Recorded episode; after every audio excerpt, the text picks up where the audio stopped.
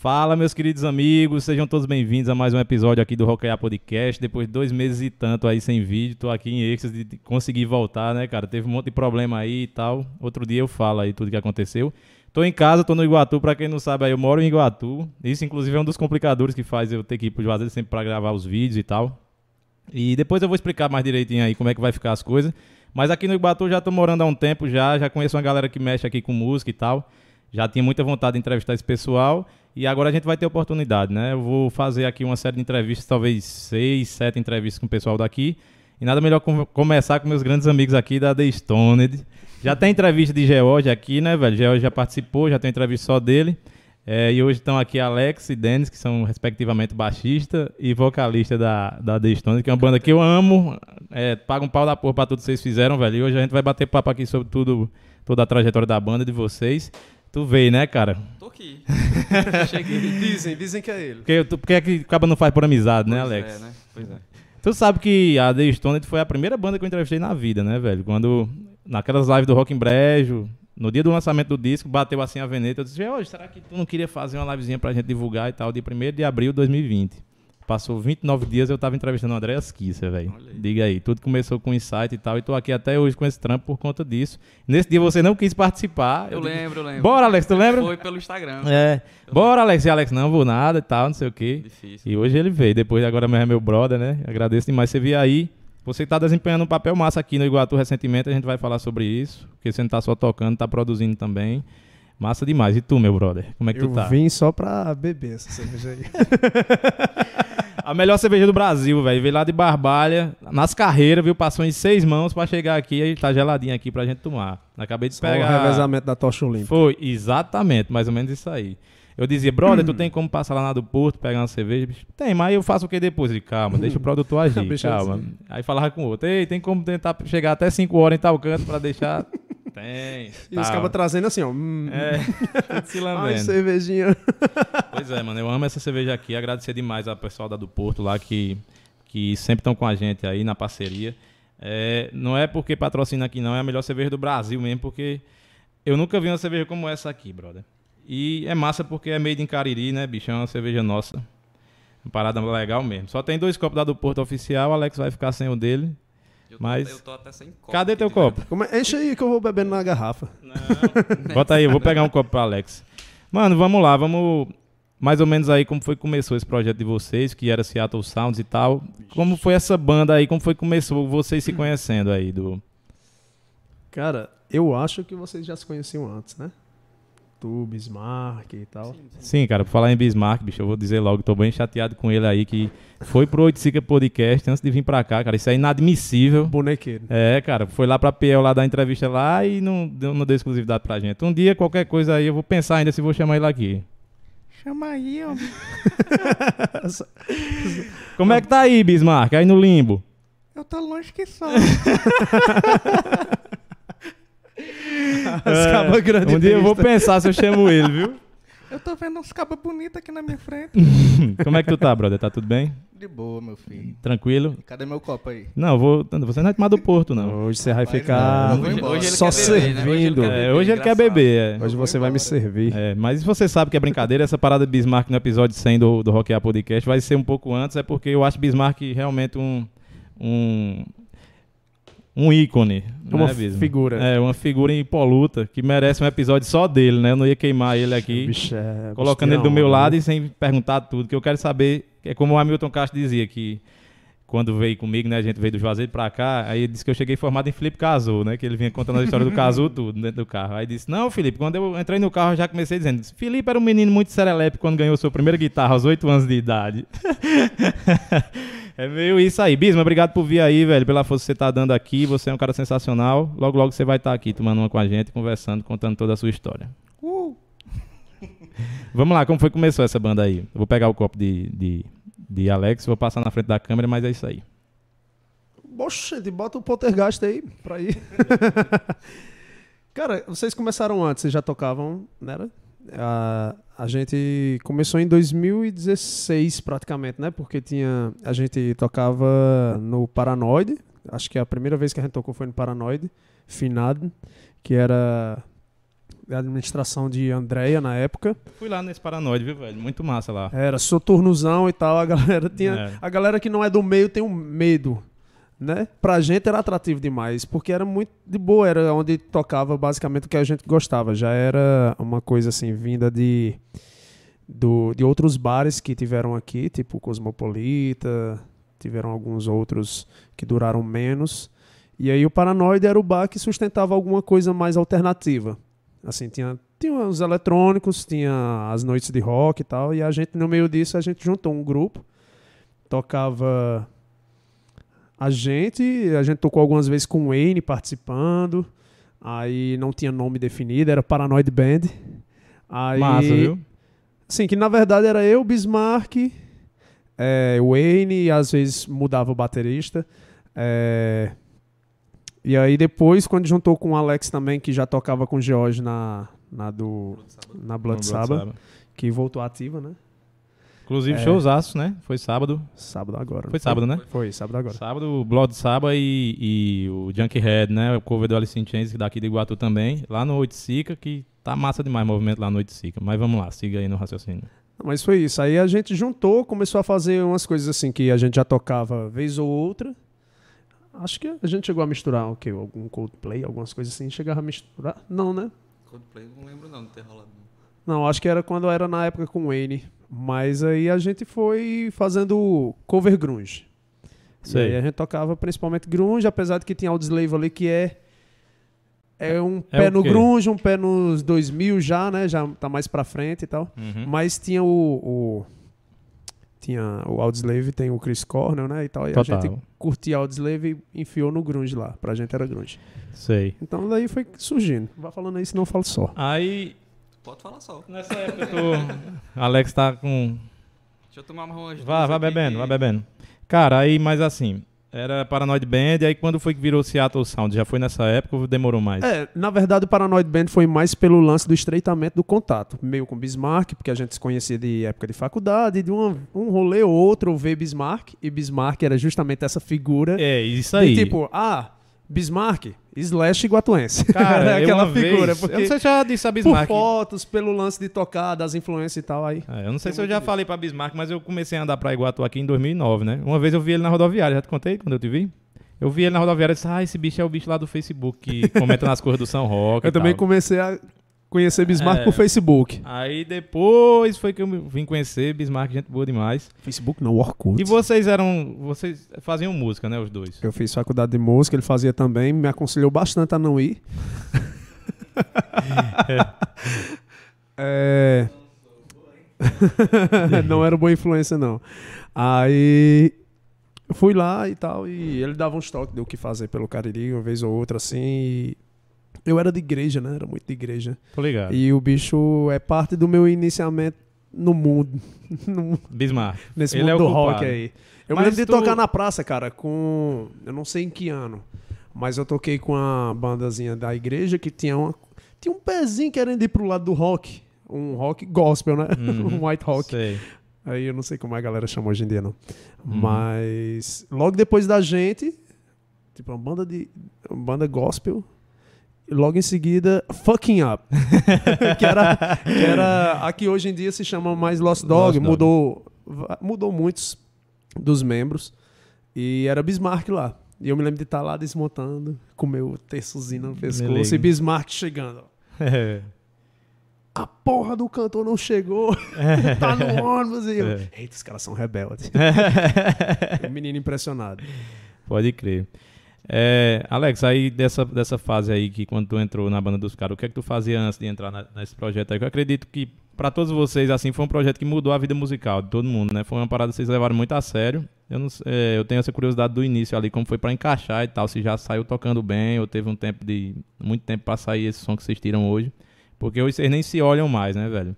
É, Naquele dia lá que ia ter o show em Buba que não rolou, que botou lá Noite Sica, que disse, bora, toca aí. Parecia que tinha soltado quatro leão no palco, assim. Disse, vai, cada um pra um lado aí. Foi o melhor show que eu vi de vocês e tal. Justamente por conta disso. Vocês estavam muito soltos e tudo. Tava todo mundo numa vibe massa. E tocando altas músicas complicadas sem, sem se esforçar, né, bicho? Como foi esse início aí? Quando tu entrou na banda, como foi o, o cenário que tu pegou? Bicho, assim, de início eu eu já não tocava o que eles estavam proposto a tocar, né? Que eu vinha do metal, Uhum. Truzão. eu tocava com o Roberto Ney, tocava na Afterlife e depois toquei um tempo com, com o que hoje é a Tirano, que era Opúsculo. Sei. E era só heavy metal, né? Só heavy metal, heavy metal. E aí, no Paranoid lá a gente se conhecia. Se conhecia não, porque eu já conhecia o Bismarck. Mas só de, e aí, como é que tá, beleza e tal, mas nunca de tão próximo, né? Uhum. Aí a gente, meio que andando por lá, veio a ideia de montar o projeto, é, que era totalmente fora da minha caixinha. E aí, ensaio, né?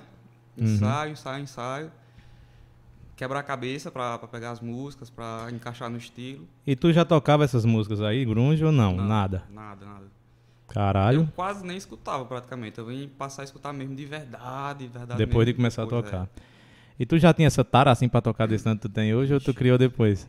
Eu acho que depois de velho. Porque tu, eu acho que tu deve ensaiar bem em casa também, né? Assim? Ou não? Tu só pega mais pra tocar? Ensaia, Então. que ele chegou aqui dizendo que tinha pego umas 15 músicas novas aí. Ensaia, né? Não, não diga a banda não, que é spoiler. É spoiler, é spoiler. É, Ó, eu Estão pedindo só pra tu falar mais um pouco próximo do microfone, tá muito longe. Cuidado pra não tomar um choquezinho aí. Não encosta assim, não. Mas, Quer Bom, revezar são o bem bichinho aqui? dinâmicos. Eu tô acostumado É. a tomar choque. Pode falar mais perto aí Pronto. que Tá bom? vai dar certo. É, deixa a Feedbacks, galera aí, vai dando feedback feedbacks, aí. feedbacks. É. Todo mundo falando aqui no meu WhatsApp. Manda Alex falar mais perto. e no chat Tô perto, também. tô perto. Vamos lá, velho. Aí tu pegou as músicas e tal. Aí vamos tocar. E era o quê? Vocês tocavam? Ah, a gente tocava... Tu diz na Seattle, né? É. A gente tocava Pearl Jam, tocava Alice in Chains, Nirvana. Algumas coisas eu já, já tinha o costume de ouvir bastante, mas tipo, Pearl Jam foi depois da Seattle. Uhum. Aí foi encaixando e deu certo até não dar mais, né? Que a gente pode até falar sobre isso depois. Vamos lá. vamos lá, vamos falar sobre essa parada aí. Já era vocês três e outro batera, né? Era outro batera, né? No caso, Era. sem citar nomes. Não, beleza, vamos lá. Como foi essa, essa Pronto, história aí, desse, a desse gente rompimento que teve? Meio, meio que a gente fez uma transição de banda cover pra ter ideias autorais, né? Uhum. O Bismarck chegava com algumas ideias, o Dennis também. E a gente começou a trabalhar essas ideias entre a gente.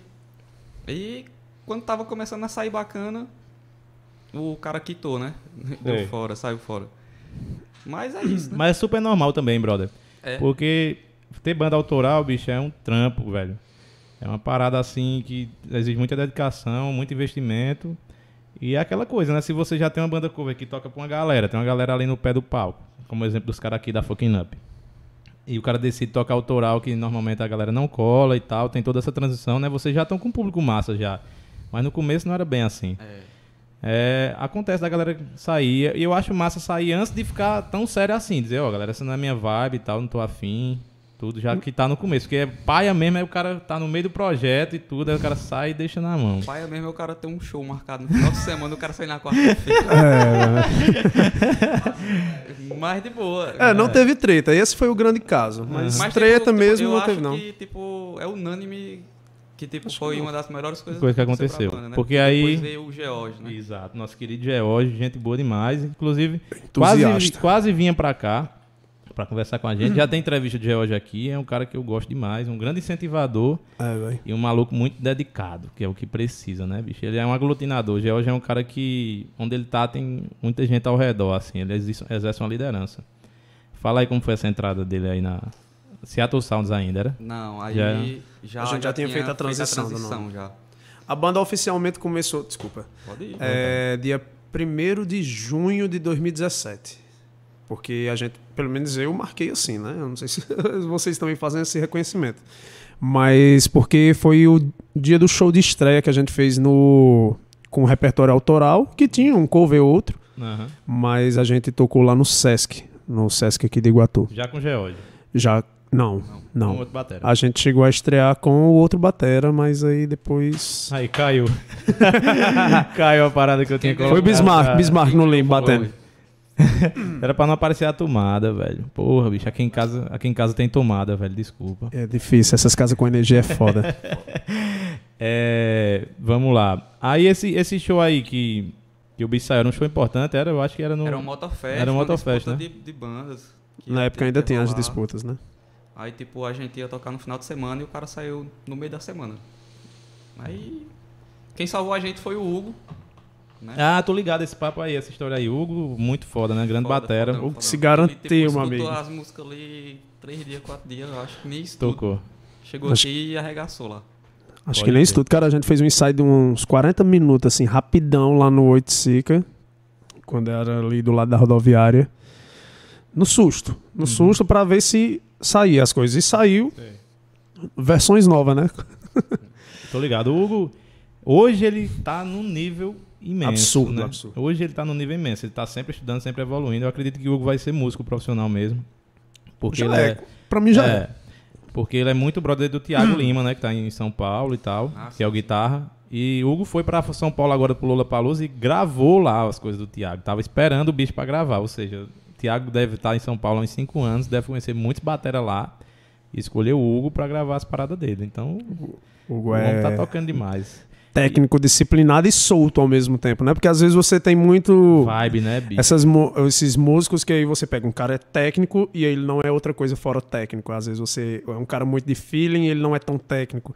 E o Hugo, pra mim, ele consegue aglomerar essas Porque coisas ali, mano, ele, ele é como o PH falou uma vez, PH baterista do Mad Max. Ele disse que estudou técnica a vida inteira, mas no- na hora do show ele joga tudo pra cima e vai no peito. Mas na hora que ele precisa, tá lá a base, né? Tá lá pra salvar. todas. Na faculdade de música a gente escutava muito isso. Tem que aprender, aprender, aprender pra na hora de tocar você esquecer tudo. E fazer porque você sabe, assim, com naturalidade, né? Me ligo. Aí vamos lá, como foi esse show aí do, do, do Motofest? Como foi? Sim, que rolou o show, né? Aí o Hugo chegou, tapou o buraco pra fazer, pra participar, né? Sim, é, porque senão a gente ia ficar de fora, né? É. Aí ele fez o set lá da gente, saiu tudo do jeito que teve que sair mesmo lá. Uhum. E rolou, acabou rolando, sabe? É, a gente ficou com um sentimento de tipo. Pelo menos eu fiquei, né? Não sei Aham. resto. Se o cara não tivesse quitado, a gente teria talvez saído melhor, sabe? Mas, tipo, não por conta de Hugo, por conta Sei. do pouco tempo, o processo todo, tá? Aham. Do cara ter saído, do cara ter três dias pra pegar a música, chegar com. E ele tocou com outra banda no mesmo dia, que era a banda principal dele e tal. Uhum. E aí acabou todo saindo da forma que teve que sair mesmo. Mas rolou, né? Porque Rolou, acabou rolando. tem A gente saiu em terceiro lugar. Puta que pariu, muito massa, E três velho. bandas. Não, tô brincando. Mas é isso, bicho. Eu acho que essa parada de banda a gente também tem que se ligar, principalmente nessa, nessas coisas de disputa. Que muitas vezes você tá ali mais pra divulgar o som do que pra ganhar a parada. Sim, é lógico que é sim. massa ganhar, né? Mas só em estar ali, o seu nome sendo divulgado e tal, já ajuda demais. A gente fez meio isso lá em João Pessoa, quando a gente foi tocar lá. A gente sabia que não ia ganhar, porque no festival pra bandas autorais a gente tocou só cover. Mas selecionaram a gente porque quiseram, né? É.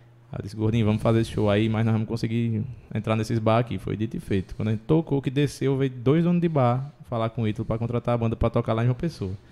Aí eu voltei, né? Eu fui lá só tocar essa parada e voltei. Aí ele montou a banda lá e fez esses shows lá. Inclusive o gordinho tá doido pra levar vocês lá pra João Pessoa e. Chama. chama, chama, Essa chama. onda aí. Ele tá chafurdando aí. Já, já tem o canto e só falta a data pra gente organizar pra ir, né, bicho? Aí vamos lá, depois dessa parada aí do, do Motofest, Pronto. o Hugo não ficou na banda, né? Só, Não. só- Não, só não. tirou esse show. Quebrou o galho, né? Até porque ia ficar meio que difícil, né? Ele lá, a gente aqui. Aí depois desse rolê aí do Motofest ficou aquele buraco, né? Tipo, e agora? O baterista. Aham. E aí a gente passou um tempo à procura. É, George meio que ficou sabendo do, do- da vaga que tinha. George ficou sabendo da vaga que tinha. Tá bom, gente. Tá, tá, tá. Vou pedir pra aproximar. Tu pode levantar um talvez seja também porque eu falo baixo, né? Não, mas pode falar mais Pronto. pertinho assim que. Testa aí, ó. Aí. É porque eu tô com medo de levar um É, choque. vá, bota- Não, esse daqui é filtrado, esse daqui é filtrado, esse daí é. É. Oi. Não arregaça meu bicho, não, viu? Ai. Escava o pai da porra, né? Quinta série. Olha aí, agora. Ah, tá agora vai! Opa! Vamos, Eita, quando essa Aí do- já é hoje. Pós Quando essa do Porto bater, né? É. Aí ficou essa vaga de baterista e a gente meio que procurando, mas não sabia quem chamar. E aí George meio que solicitou a vaga, né? Tipo, e aí não, Reclamou o posto. não dá certo não aí eu entrar. E aí eu já tocava com ele na Blue de sábado, né? Uhum. Já sabia que, tipo, aqui no Iguatu não, não, não, não tinha ninguém no nível de George. Ainda não tem, eu acho. Perdão aos bateristas. É, uma excelente batera. Aí Não, os caras são bons, é porque É, não é que casa bem com a banda. mas- Casou demais, cara. Porque bicho, tá- eu, eu não, não consigo ver outro baterista na David Stone. É, É isso, que eu quero dizer, tá É isso. Pronto. É E- isso. Definiu bem. A gente vai falar sobre isso aí. Siga, eu vou, vou- vou abordar mais esse assunto. Aí a, a gente marcou uma reunião que ninguém falou, mas teve uma reunião na casa de George, com Marena do lado, É. a assessora do homem. A gente conversando sobre a, a possibilidade dele entrar, sobre levar a sério e tal. E o cara já tava afim, né, de Uhum. entrar. Porque a gente, ele, aqui no Iguatu, eu não sei em outros lugares, mas aqui no Iguatu ele sempre tocou só cover, né? Aham.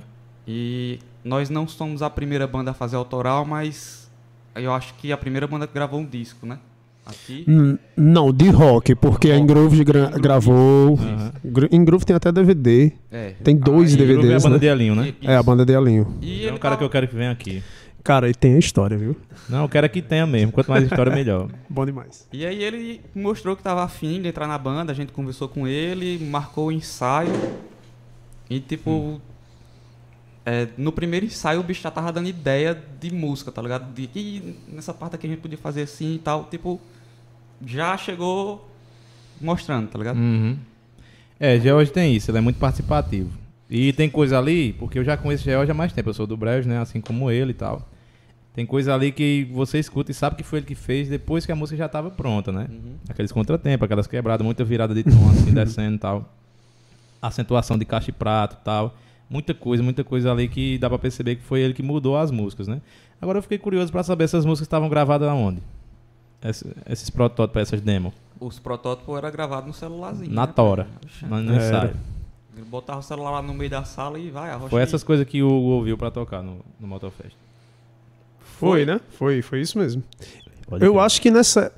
Não, a gente não tinha. Eu já ia dizer que a gente tinha lançado a M-Stone, mas já foi com o George, a M-Stone, Foi, né? a gravação. Massa. Que inclusive aquelas acentuações da bateria de AM Stone já foi, a gente já conseguiu elaborar melhor com ele. Com ele, né?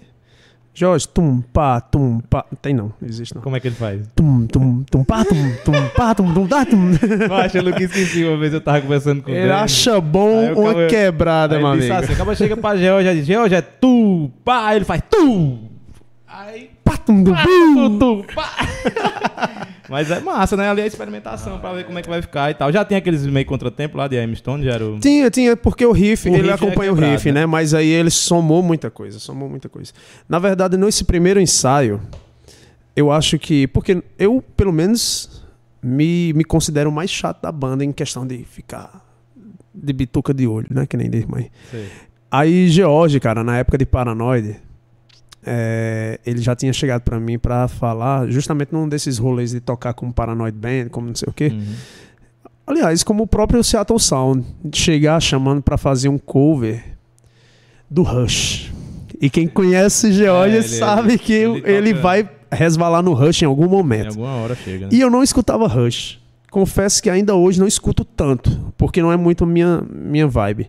Mas ele chegou e Jorge era aquele cara mais velho, barbudão, eu falava logo, não, isso daí é um truzeira. Dava, eu, eu mesmo já en- encasquetava de não dar muito papo. Porque, sei lá, eu não conhecia e tal, eu, eu fazia Rush, Iron Maiden, É, sim, pode aí, crer, tal. vamos fazer essa banda aí, vamos. e eu dava meu sumiço. Aí. Mas nunca rolou. Não, nunca rolou. É. Aí quando o Alex falou, não, é o cara da Blood Sabbath. eu falei, Esse bicho não é true demais, não, velho, porque. Me liga. Será que vai casar com a banda? E Hum. quando casou, na- na no primeiro ensaio, as ideias saíram. Pra quem conhece o disco, saiu justamente Youth. Sei. Saiu com ele, já de primeira. E logo em seguida saiu A Place For Me. Que tem a cara dele todinha, do Total. início ao fim. Vai Place For Me, aquele... Que começa já com a bateria num É um 7 por 8, contratempo. É um 7 por 8 aquele É. compasso, né? Não é isso, Bismarck? Bismarck tá só assim e assim, assim e assim. Já é um contratempo ali, já é uma parada que faz diferença demais. Faz muita diferença. É... Os caras aproveitando pra beber, ó. Eu fico tacando pergunta pra ver se sobra cerveja pra mim. Quando eu tô falando, os caras... Chama. Porto, porra. Vai sobrar assim. Não, mas tem cerveja demais aí. Só, tem duas do Porto, né? Que é duas por entrevista, mas eu comprei cerveja demais aí. I love de Beza, viu? Melhor cor do Iguatu, de Beza. Ei, velho. quando eu tava morando no Cariri fazia uma falta, viu? Porque é lá massa tem, demais. tem os, os cantinhos lá que fica até meia-noite. Pensei em ir lá pra, É 24 pra pedir um horas, patrocíniozinho, depois deixa eu ficar mais ambientado. Vai dar certo, vai dar certo. Que eu gosto demais da Dibesa. Pra quem não conhece, a Dibesa é uma revendedora da Ambev que tem aqui, que fica aberto 24 horas, vende cerveja gelada a preço de custo. Tipo, uma Skol daquela pequenininha é 1,90. É, mas compro das outras. É, vamos lá, velho. Aí vamos falar sobre a elaboração dessas músicas, né? Quando vocês começaram a ensaiar com o George, já tinha é, o esqueleto assim de. Tu, tu falou de I'm Stone, saiu, fez, né? Ele, ele entrou Era. e coisa, e Foi, a gente chegou, a gente gravou uma espécie de demo E com as, ele. as demais, assim, quais foram as que foram criadas junto ou ele já foi entrando onde já tava tudo pronto? Já tinha Save, né? Já, já tinha, a gente já tinha umas seis músicas, cara, eu acho. A gente tinha em ordem de criação, eu acho. Savior foi a primeira. É, This Feeling's Not Right. Nossa. I Am Stone. Something Inside. I Misunderstood. Que é linda, É, Miss The, Understood The é Misunderstood. Pronto, eu acho que a gente tinha até aí, né? Acho que era. A Yu foi com ele. Quiser A gente, falar, a gente tem uma o B-side que a gente aí. nunca. Tudo, tudo que a gente fala, a gente fica assim. É, É, a Bismarck. gente confirma. É porque o registro quem faz é Bismarck. Mas se quiser falar, A gente- Bismarck, pode A o gente tinha uma aí B-side que não saiu no disco e a gente meio que engavetou ela. Talvez algum dia vire alguma coisa, mas que era uma After Coma. Sim. Lembra dessa música? Clássica. Pena que você. Clássica, escutaram. tocamos uma vez, eu acho. e aí a gente passou com ele, mas aí o que deu certo a gente levou pra frente. De compor com ele, desde o início, foi Youth e a Place For Me. Só que aí ele escutou o que a gente tinha de registro das músicas e somou dele. Uhum. Somou muita coisa, mudou muita coisa, E na esses verdade. ensaios tudo lá na casa dele lá. Aquele quartinho. Acho que só o, só o primeiro, né, que não foi lá. É, o primeiro foi lá. Lá em- O quartinho do poder, o Beto quartinho do Matos. poder. Ah, tô ligado, o Beto. O Beto não era o que tava na live lá do, do, Sim. do Rotary? Ele, gra- lá? ele gravou coisas pro disco, inclusive. A gente gravou vamos coisa chegar lá. aí, né? Vamos chegar aí. Mas aquela live pra mim foi um suspiro, porque eu já tava trancado há uns três meses ali, não sem fazer nada. Ainda fui morrendo de medo, mas. Eu tava trancado fazendo din-din em casa. Vamos lá. Aí esse processo de composição rolou e tal. Aí o disco, né? Que pra mim, assim, é o ponto alto de vocês. Eu não, eu não sei como foi que vocês conseguiram fazer esse disco, bicho. Nem nós. Assim, velho. Porque. Aí tu vai perguntar isso aí pra nós, né? É, porque é um disco que é sensacional. Só tem uma música que eu não curto muito, que é justamente Uf, não, não gosto tanto. Mas as demais, bicho, eu olho assim, as seis primeiras, ou é as cinco primeiras, é assim, um petado atrás do outro. É um, um negócio que eu, sinceramente, eu não, eu não imaginava que tinha uma banda pra tocar um rock assim. Porque a gente tem muitas gravações legais e tal, até mais recentes e tudo, mas da, da época que vocês gravaram esse disco aí. Do alternativo e tal, uma parada mais fácil de organizar, né? O som e tal. É Uhum. uma pancada, pô. O disco, o disco é uma pancada do início ao final.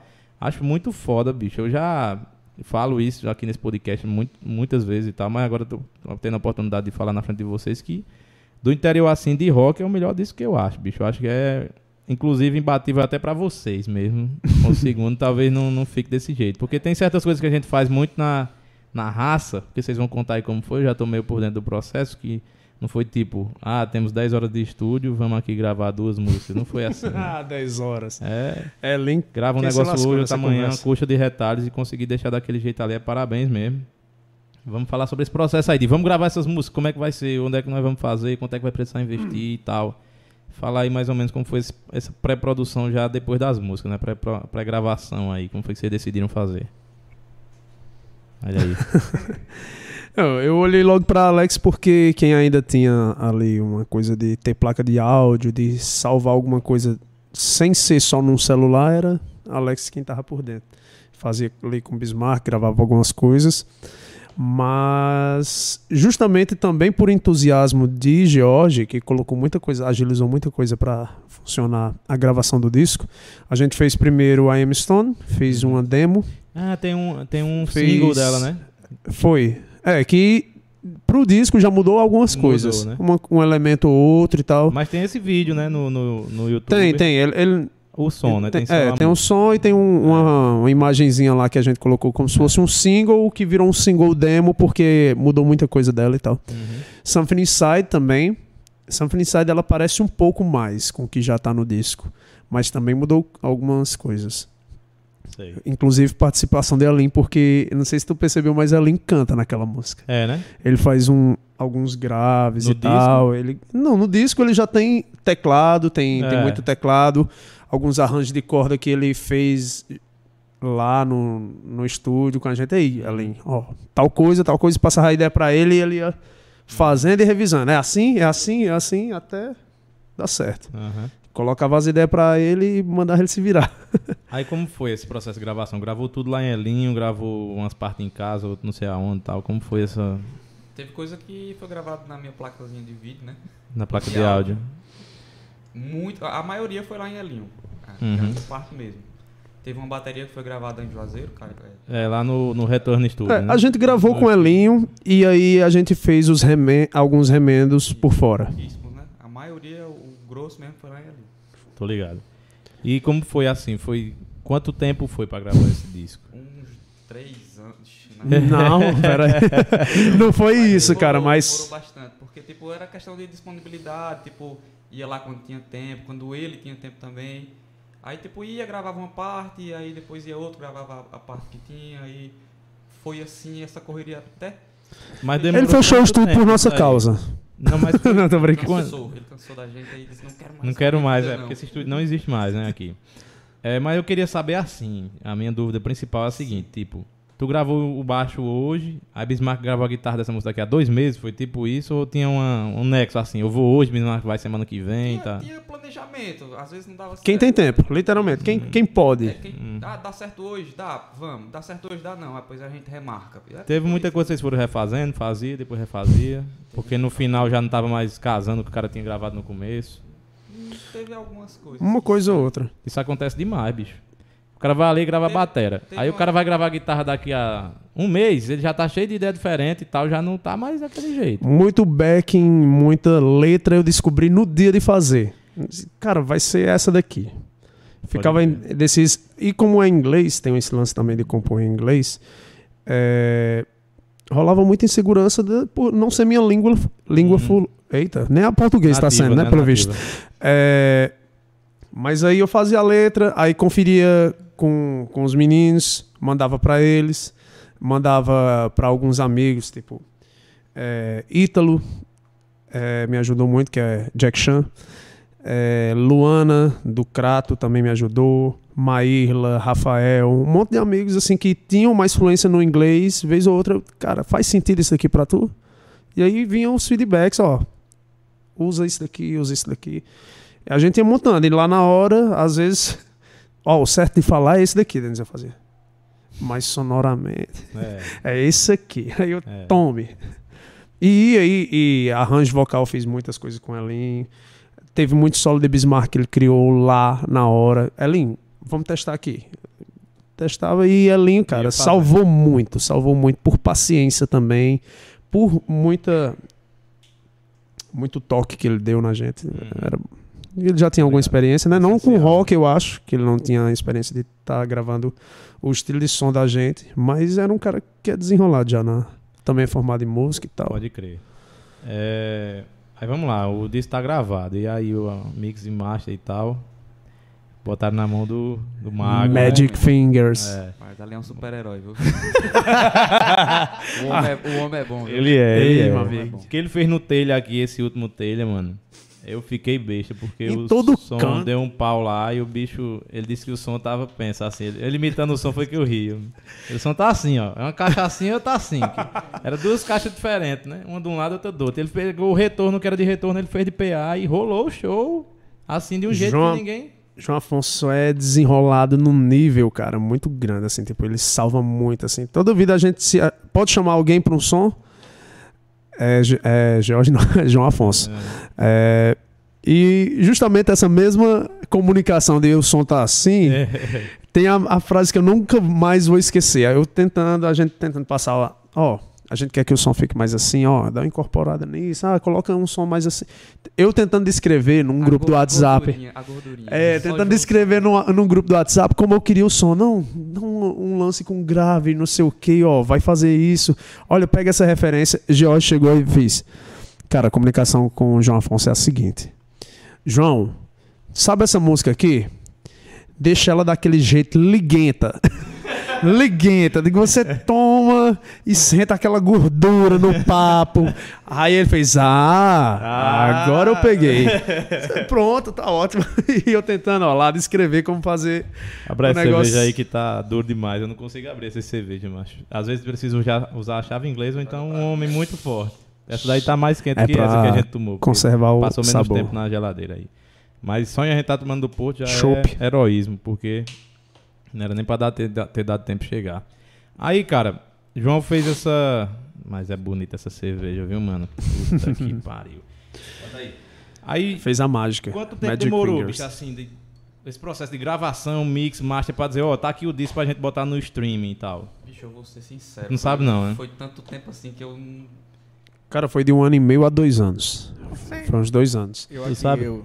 Diz, É, pai. a gente lançou Something Inside em maio de 2018. Viu? Por isso que eu tava olhando o bicho É. gravar as coisas, pô. É. Que a gente lançou lá no.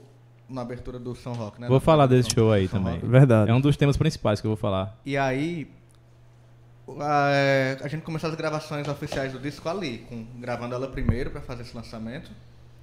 E começamos. Tá mais melhor? Show, pronto. Vai, vai. E começamos a gravar o disco a partir dali.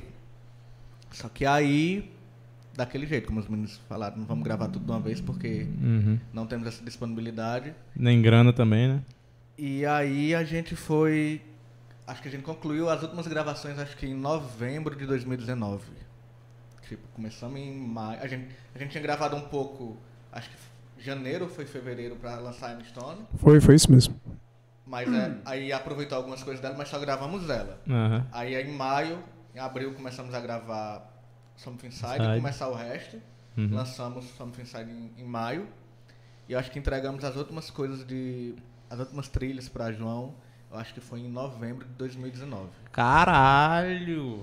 Um Foi ano e muito, meio pra entregar muito. pra ele. Pois é, porque eu acho que minha parte ficou pronta mais rápido, que eu tinha mais disponibilidade. Uhum. Eu acho que já tava com quase tudo pronto.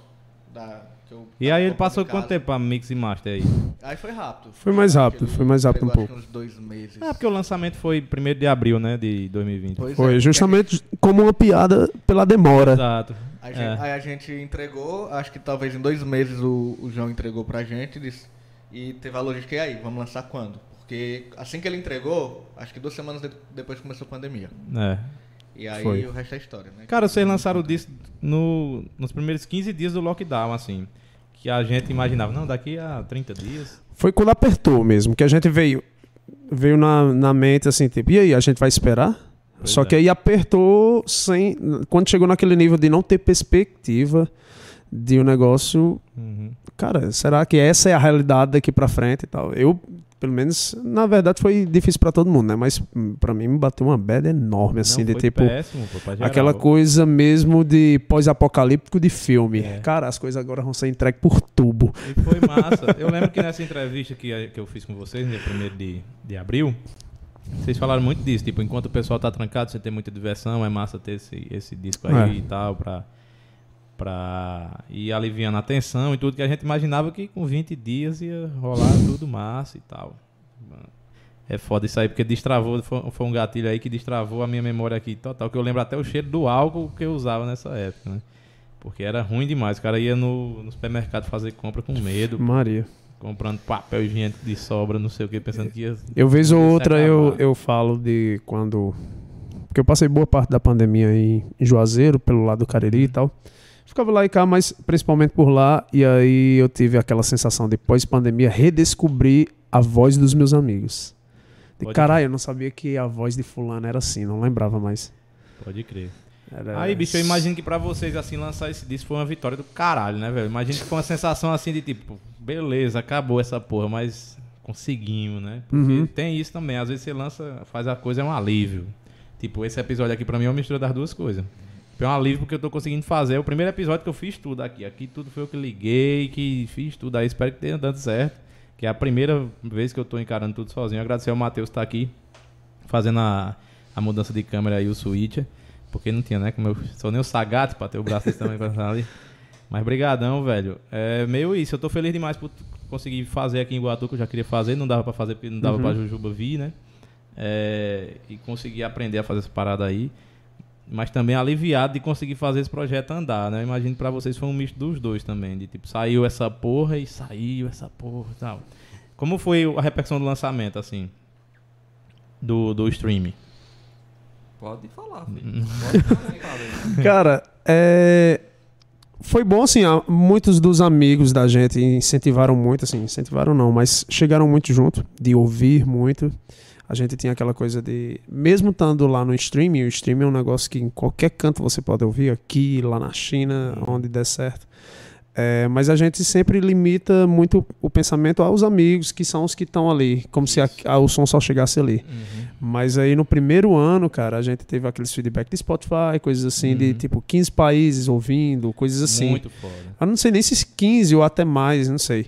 É que se tem uma pessoa em outro país que escuta, ele já registra lá. Mas Uhum. mesmo assim, isso dava uma certeza de que, infelizmente, essa pandemia quebrou muita gente. Porque se a gente tivesse lançado, talvez a gente tivesse feito uma turnezinha no É, Ceará, É, uma tem- coisinha assim que a gente certeza. queria muito fazer. De pegar uma vanzinha, um carro e meter o aço tem na outra estrada. parada que aconteceu aqui. Mas o feedback foi bom, cara. Foi É, muito bom. vocês lançaram um disco e não tinham onde tocar, né, velho? Assim, vocês passaram muito tempo pra tocar essas músicas ao vivo. Sim, sim. A gente vai falar disso aí. É, do, do streaming, assim, pra o, o disco físico. Que eu tenho um, mas tá meio perdido aí porque eu fiz umas mudanças aqui em casa. Teve uma pintura aqui, aí eu não sei onde é que anda. Isso, inclusive, é um vacilo, era pra estar aqui em cima da, da mesa, né? É, como- já, vocês já sabiam que iam fazer o disco físico ou decidiram fazer depois tal? Como foi esse processo de decidir fazer um disco físico? A gente já sabia desde o início, né? Pelo que eu lembro, a gente já tava decidido a fazer essas unidades físicas aí pra gente. Tipo, era, era como se a gente tivesse literalmente parindo um menino, né? Aham. A gente passou ali. Tem que pegar. É, tanto tempo pra, pra gravar e tipo, a gente já sabia que ia fazer o, o disco físico. Acho que principalmente a gente se reuniu muitas vezes para decidir capa, é, desenho. Aí a gente fazia um desenho, fazia um esboço, um dava uma ideia, faz isso. Aí dentro a gente faz o quê? Vamos, vamos fazer um trabalho de encarte e tal, precisa de letra. Fazer isso tudo e não ter físico Aham. não tinha muito sentido.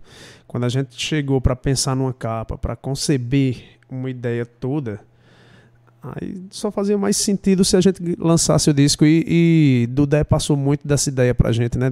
Dudé tem esses registros e tal, tem os discos dele, ele passou muito desses contatos. É a mesma, a mesma, a mesma gráfica.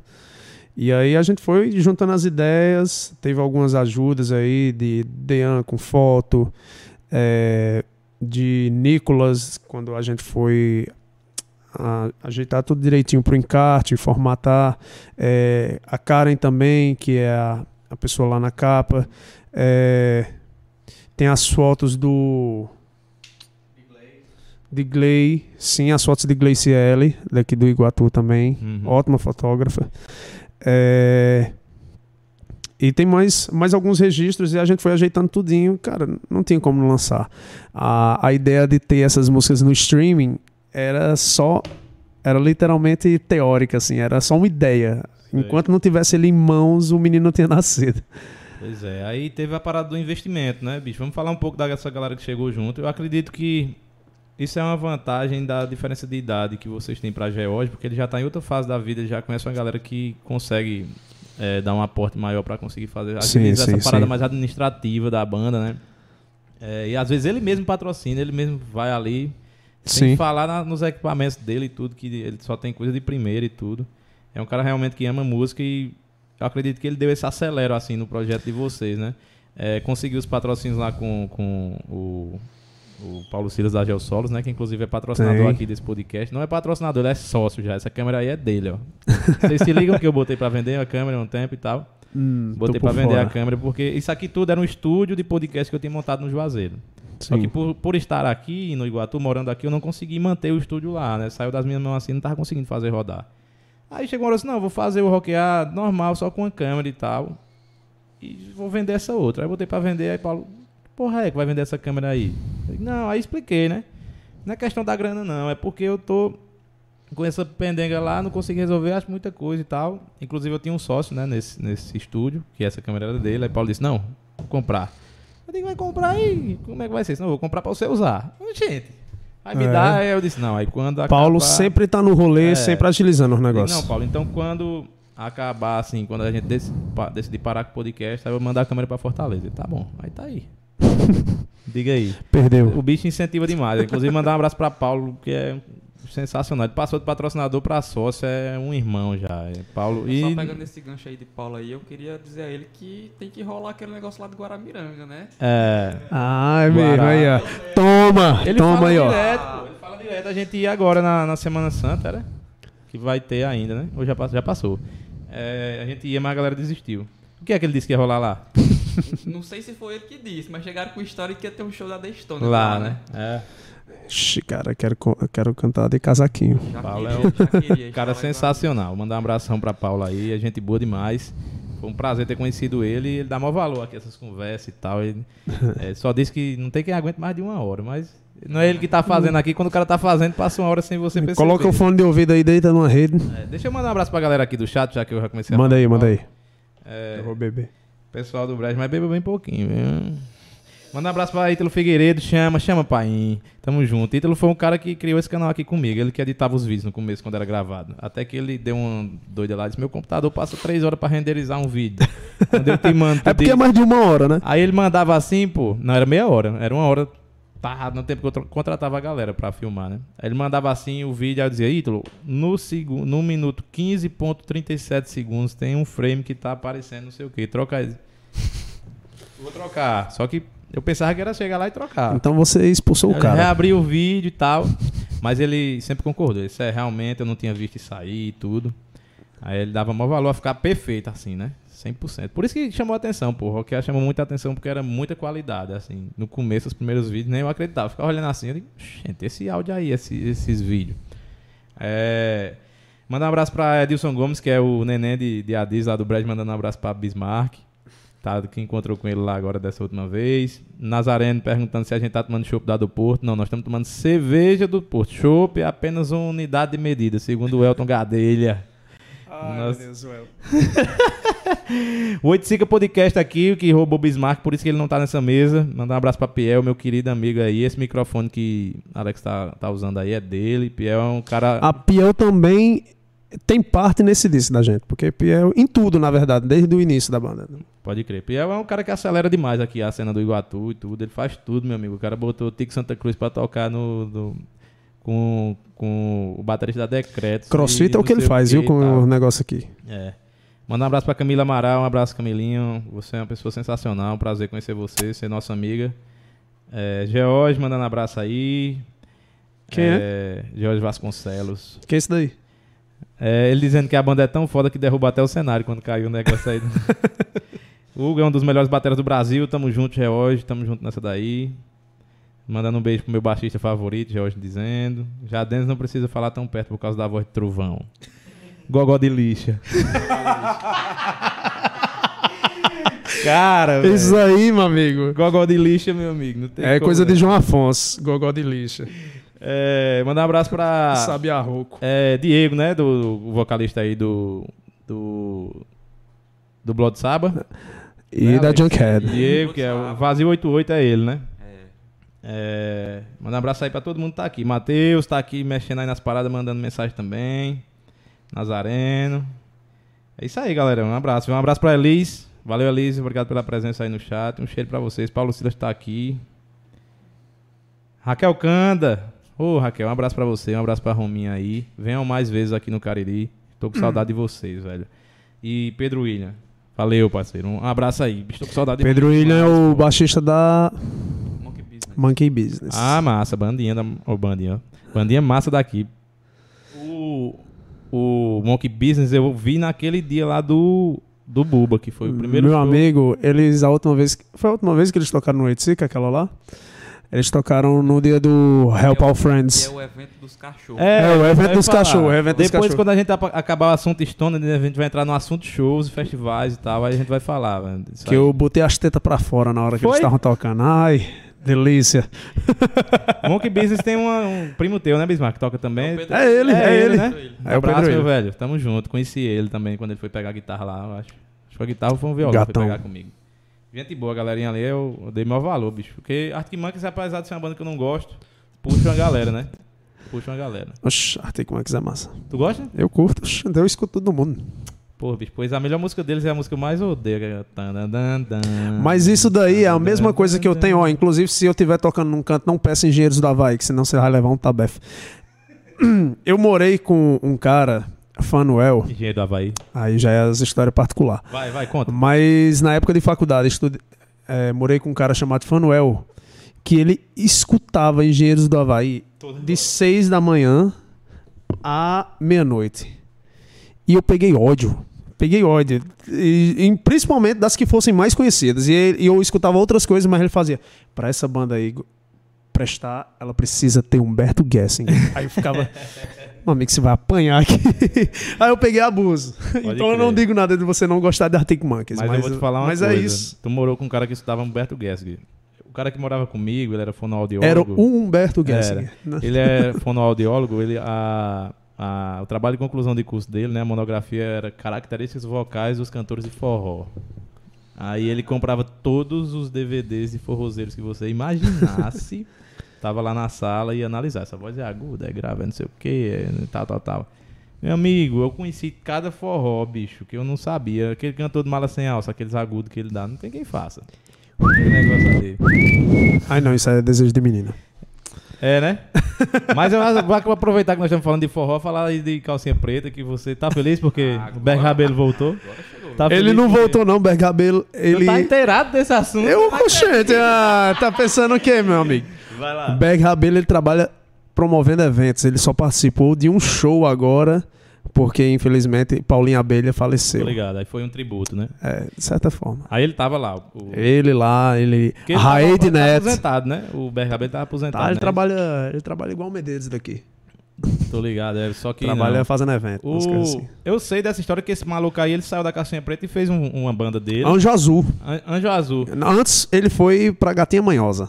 Sério? Ah, Ixi, meu amigo, você quer falar mesmo disso? Não, vamos falar, pô, vamos falar. Porque eu acho essa parada do gerenciamento de carreira dele, porque ele fez esse forró aí, Anjo Azul, né? Então é aquela música lá do Because Ah, of You é deles, né?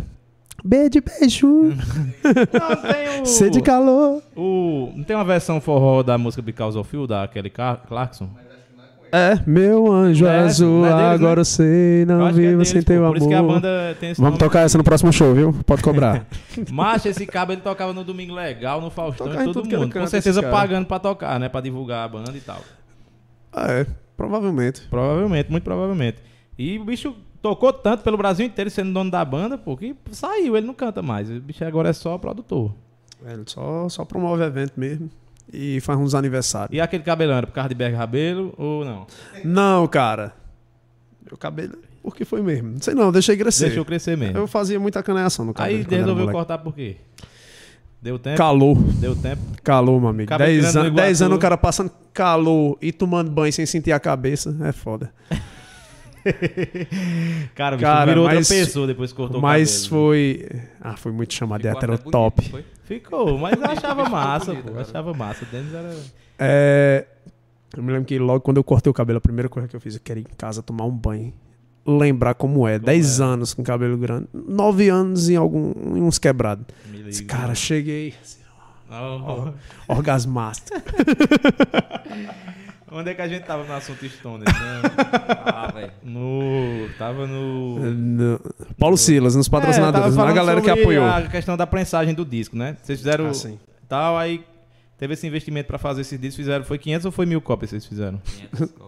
500 Foi cópias. 500? Eu não sei não. 500 mil. 500 mil cópias vendidas. Eu dei sorte porque no dia que chegou, eu tava lá no Lab Vita, quando chegou lá, aí Bismarck... Eu não sei se eu já tava lá, Bismarck, quando... Não, eu soube que o disco chegou depois de você. você. Foi, eu tava lá e chegou? Aí, ai, foi. Foi, a gente se encontrou, aí disse, não, disse que tá lá e tal. A gente foi lá olhar. Aí, os- bicho, ó, agora a emoção dos caras, pô, foi engraçado demais. Eu olhando Bonito assim, demais, né? meu amigo. Acabar abrindo Aí, a caixa. aí George pegou assim a chave, aí, vrr, a caixa. Aí tirou, meu amigo. Bismarck quase chora. Pegou assim, que nem um menino mesmo. Meu Deus, tá aqui e tal. Fiz Ora. até um videozinho, tá salvo no Instagram da gente e tal. As caras, vamos ouvir, vamos ouvir. Aí fomos lá ouvir lá em George. Eu já recebi um shampoo da Shopee e eu abri a embalagem com toda a emoção do mundo. Imagina os discos. Cara, aquele disco é lindo, bicho. Assim, a- é, a qualidade de capa dele e tal, o design, eu acredito que foi tu que fez, né, Denis? Denis também é designer muito criativo e tudo. A gente tá explorando muito essa parada de. Eu faço as coisas, no design é outra coisa. Design é Maírla. Pronto, fazer o jabá aqui, Maírla Nada, Design bicho. aqui. Eu, eu gosto demais for usar seus flyers e tudo. É muita criatividade e tudo. E essa, essa, a capa do disco foi você que fez, né? Foi, a gente tinha uma, alguma, a gente teve algumas ideias ah, ao longo da, da parte de criação e a gente chegou numa conclusão de uma que poderia não ser a melhor foto, assim, mas ela, por algum motivo, ela casava com a ideia do disco. Que era o lance de uma, de uma mulher com a boca de um, de um lobo, assim. E principalmente evocava muito na, na minha cabeça a música This Feeling's Not Right. Tô ligado. Que, inclusive, é, eu me lembro muito bem de Bismarck descrevendo. Dennis, ó, essa música, ela tem que ser tipo Muse e Number One Zero do Audioslave, que é um cara se fudendo por causa de uma gata, sendo que aquilo ali não tem nada de certo, mas o cara tá rendido ali, enfim. Uhum, Uma humilhação, uma pisoteada de ovo lá bem grande. E aquela coisa de uma, de uma mulher forte devo- devorando e não sei o que me, me fez pensar muito na foto dessa mulher com a boca desse lobo. E propositalmente era uma montagem como se fosse rasgada, assim, mal feita Uhum. e tal. É, eu me lembro logo quando a gente lançou um disco, alguém falando do disco perto de mim. Um amigo com outro, assim, lá ali pela Praça da Matriz, alguém dizendo, aí, ó, não sei o que, toca essa, essa banda aqui vai tocar Noite Seca e tal. Aí fez, ei, mas é legal o disco e tal. Mas essa capa. Caralho. e eu, eu vou pegar uma briga aqui. Tô brincando. Não, mas foi isso. Aí a gente tentou falar com o artista que tinha a foto de fundo da mulher, da modelo. Não conseguimos contato e tudo mais. Às vezes, não, vamos pro- reproduzir a ideia, mudar algumas coisas, reproduzir a ideia do jeito que a gente estabeleceu. E aí a Karen foi Uhum. a modelo, né? Karen Oliveira, e, e, e o Dean fez o- a foto. A gente Ah, aquela foto foi de Dean que era- fez, Foi bicho. De Angelis, foi De Angelis Que pariu. No- quartinho que ele tinha lá no Prado, lá na beira fresca. Gente boa demais. Abraço pra Dean aí. Aí chegamos ali na foto e aí eu refiz todo o processo de montagem com essa nova foto que é da banda. Ligo. E aí pronto, aí o restante do disco precisava ser baseado naquele, naquela estrutura ali. É, velho, e eu me surpreendi também com muitas coisas ali do disco. O, o- tem os agradecimentos, né, aos festivais, ao Tem, São que Roque, inclusive toda a Rock, galera Rock que patrocinou e que apoiou, chegou É. junto, tá lá. as bandas do Cariri e tudo, eu achei impecável ali aquele trabalho, bicho. Ficou, foi muito foda. E eu tenho na memória assim, a gente ouvindo esse disco lá, eu, tava, eu tava na hora que o menino abriu, vamos lá pra casa, George, eu digo, eu vou na hora. Tu tava lá, né? Tava, tava. uma Assim. cerveja e tal aqui. Aí, Jorge chegando no disco. Exatamente isso que eu ia dizer, porque George tem um sonzão lá, né, que raramente ele usa, porque o bicho é pesado só porra, pra tirar. E nesse dia ele pegou, tirou, colocou lá o, o, o disco pra tocar no, no aparelho de Blu-ray lá, DVD, alguma coisa do tipo. Um monte de bebo fazendo um unboxing. Macho, Como é que aqui, ó? Vamos aqui abrir. Aí Ninguém coisa. conseguia abrir o Aí- plástico. Aí eu vi ali vocês conversando na emoção e eu pensando, esses caras não vão divulgar não, que esse disco chegaram e tal. Aí quando já tava, todo mundo já tinha bebido, já tava todo mundo bem solto. Gente só coisas assim. Fazer o vídeo agora. Aí, olha pra aqui, faz o quê? Aí George dançando, não sei o quê. Desmantelho da bexiga. Mas é massa porque fica natural, né? Isso tem muito disso de vocês. Eu acho a amizade de vocês, bicho, assim, o contato que vocês têm, que vocês estão uma galera tudo massa. Deixa a banda mais leve, assim, o processo fica mais tranquilo de fazer, saca? Não tem um, um- aquela pressão de fazer tudo bem feito e tudo, que às vezes até eu tenho, comigo mesmo, né? De me cobrar demais. Vocês são bem soltos. Eu acho que é por isso que rola, pô. Lembrei de um cara. hum, Acho que no dia do Help All Friends mesmo, do, do evento dos cachorros. Chegando aí, cara. Elogiando muito a banda, e não sei o que. Cara, valeu. A gente fica meio assim, né? Esquisito quando alguém chega e fala muito da banda. Ei, não, vocês tocam bem demais, não sei o que. E eu, eu todo errado. Beleza, beleza. Beleza, beleza, foi massa. Aí eles, como é que vocês fazem? Ou como é que vocês fazem pra tocar bem? Eu, é isso aqui, ó. Mostrei uma cerveja. beba, beba bem muito aí. Cana no rabo. Pior exemplo. É, isso aí. É, vamos lá, na, na linha do tempo aí, quando esse disco saiu, já não tinha mais lockdown, essas coisas, né? Quando saiu o físico. O físico? Ainda, Aí onde foi que tinha. vocês lançaram? Ainda, ainda tinha, Tinha ainda, ainda? tava rolando. Tava no lockdown ainda. Tava, né? Mas já foi no ano que acabou, assim, praticamente. Foi no início do ano, né? É. Vocês se recordam qual foi o show do lançamento mesmo presencial com o disco assim, pra Eu vender? não lembro, não. Não sabe, né? Porque são, Também muitos, não são sei. muitos shows que É, a gente faz. Ah, assim. são Ah, muitos. turnê exaustivo. Mas assim, vou falar, vocês estão tocando pra caralho, viu, velho? Teve um mês aí que tocaram três Em vezes no mês. quantidade ou É, nos dois, nos dois. Mas em quantidade... É engraçado isso. Eu acredito que vocês represaram assim a vontade de tocar e quando disse, pode agora. Aí os caras saíram marcando show pra caralho. Teve um mês aí que tocou três finais de semana. Eu lembro. Na Pega o mic Domino. aí, pega o mic aí,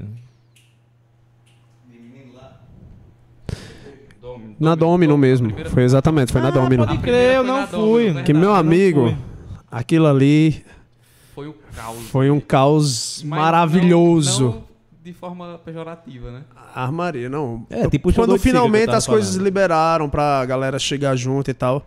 E aí eu me lembro que da gente. Aí, ó, chegou a parada aí. Calma, amigo. Chegou a parada aí. Vai lá, Bisma, fazer teu nome. Show, show, show, show. Carlão, é? É. É. Vai chegar um negócio Ai, aí. sonanjinho. O Cara- sanduíche que eu mais comi na minha vida é o que tá pra chegar aí. Eu só peço mesmo, de tão bom que é. pois, cara, sobre o evento lá da Domino, a gente já tava sem tocar fazia um tempo. A gente chegou a ensaiar, ensaiou, né, algumas A vezes. gente saiu. Ensaiou a revisita, né? Fazendo. Reencontrando, repassando as músicas, é, é repegando. Repegando, olha, já tá bebo. É, pegando algumas músicas novas de cover e coisa assim. E aí. A gente tocou duas músicas novas que não tem lançadas da gente, a gente tocou lá. Pode crer. É, E aí eu me lembro da gente se preparando pra ir tocar lá. Cara, como é que vai ser? O local é pequeno. Será que já pode mesmo juntar? Não, vamos exigir que a galera fique sentada. Chegamos lá, a maioria já tava bêbado por cima das coisas. É, E aí tem um vídeo da gente tocando. Olha aí, olha aí, olha aí. Ah, delícia. Chega, Bisma. Da gente tocando Chega. Smell Like agora, Teen agora eu Spirit. deixo você aparecer, Bisma. Smells like? Pode até passar. É, a gente tá- tocando Smell Pode Like. passar à vontade. Vá, cheguei, cheguei, depois nós conta. Aí, ó. Joga aí, joga aí na câmera delícia. 2 aí. Jogue aqui, ó. Ai, não, meu filho, aí, aí. Não, foi não, ele trocou. Não, pode afastar aí, pode peraí, afastar aí. Peraí. Me dá aqui, me dá aqui, vai. Ele trocou sem querer. Ó, dá pra ver? Ah, tá, tá massa. Ele tem colocado aqui, não tinha aparecido aqui pra mim ainda. Eu desconfiando do rapaz fazendo um Aí, ó. trabalho aqui falando. Galera, é por isso que não vem pro podcast. É. O, isso aqui é um oferecimento do Madruga Burgers, do Carlão Madruga, nosso querido amigo. É simplesmente o melhor sanduíche que tem aqui na cidade, um dos melhores, né? Porque eu também como um monte de canto, mas eu curto demais isso aqui. Eu comi tanto, velho, isso quando cheguei no Iguatu, porque eu morava sozinho. E praticamente toda noite eu comia sanduíche. Era sempre esse mega filé aqui que eu pedi pra mim. Obrigado, velho. Obrigado. Obrigadão mesmo. Foi Carlão que, que mandou mensagem pra mim hoje. Se esse podcast é no, no Juazeiro ou aqui no Iguatu? Eu disse, é, é nos dois. Hoje é no Iguatu. Eles então vou mandar Hoje é no YouTube. É, brigadão, meu velho. E parabéns por tudo. Você, é, além de tudo, o Carlão é um cara muito importante aqui no Iguatu pra essa cena de rock e Sim, tal. sim, sim, sim. Ele vai vir aqui também pra falar da, da história dele. e Eu, tudo. tenho, eu tenho uma parada pra falar aí, viu, de Carlão aí. É, fala né? agora, fala agora. Fala agora, aproveita. Aproveitar o gancho, né? É. Não, só brincadeira. pô. Olha, a, a primeira vez que eu toquei com Osama's Revenge, cover do System, Que voltou ativo também. Madruga. Foi mesmo? Foi. E ele, e ele, e ele puxou o, o cabo do baixo de Paulo. Ele desplugou lá. Não, eu tô brincando. Carlão é, Carlão é chapa demais. Carlão é foda. Gente boa. Cara, velho. eu me lembro. Era ali onde era o Oit- o Oiticica? Onde era o Oiticica, lá por trás da Pois, cara, eu não É, sei se era era lá. esse show aí. Fazia chover ali, pô. Mas aquilo ali foi a primeira. Uma das primeiras. Um dos primeiros insights de show de rock no Iguatu que eu tive. Deu passar ali na frente e eu me Opa, lembro de uma galera esquisitona e Guilherme.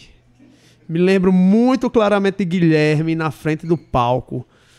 Louco como sempre, virado no Batman. E disse, Ei, essa galera aqui é perigosa. Pois é, velho. Vou ficar um instantinho aqui. Fiquei 15 minutos lá. Vi coisas pra me arrepender. Tô brincando. Não, mas, mas sem zoeira. Mas a galera lá dando a raça, tocando lá numas caixas de som na calçada.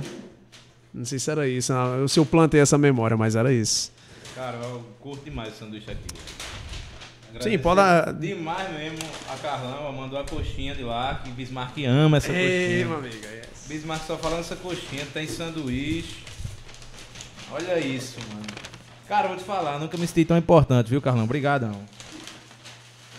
Ó, isso aqui é o Mega Filé, vem com o meu nome. É o melhor, né, Bismo, esse aqui? Eu amo esse O de Jorge né? veio. Oi! Pra quem, não, Ah, Jorge. ah, cara. pra quem não tá ligado aí, aliás, ninguém tá ligado, George ia vir, né? Ia vir pra cá e tal. Aí eu adicionei o dele, mas vai dar certinho. É que nem, é que nem Vicentão diz no Alto da Compadecida. Não quer morrer, outro quer matar. Vai dar certinho. Vamos aqui ajeitar pra Ei, gente. essa maionese é o... É o bicho. Vai ficar na frente da câmera aí, não? Cara, vamos lá, né? É, falando sobre shows. O primeiro show que eu vi de vocês foi o do, do lançamento do São Roque. Foi lá, na, lá no Jean Piaget, lá no Brejo. É, a escola lá? na escola. escola lá. Foi o dia que tocou vocês e o Coldplay. E, bicho, eu vou te falar. Eu acho que uma coisa im- impactante demais do show de vocês é o Dennis cantando. Assim, você vê, apesar de não tô dizendo que ele não tem um estilo assim de, de rock e tal, mas o- a performance que ele tem vocal, você não espera, entendeu? O Dennis abre a boca sai um, um urro, assim. Eu ficava olhando assim, pô, os bichos cantando de caralho, pô, pô, é essa? O bicho não vai parar de gritar, não. Eu tava com aquela camisa florida sem... Eu tinha esquecido o tênis, tava cantando descalço. Nesse dia? Tava. Eu não, eu não lembro Esse cara vive dizendo, ei, meu amigo, você vai morrer de um choque, viu? Você vai morrer de um choque. E eu tava lá descalçando, que eu tinha esquecido desse. Não, eu vou tocar de chinela, uma porra, eu vou tocar logo quer levar a descalço. coxinha, mano. Vai lá, sai só da uma, mano. Pega só uma, deixa a outra, viu? Ô, gente, que porra é essa? Ah, bom, oxi.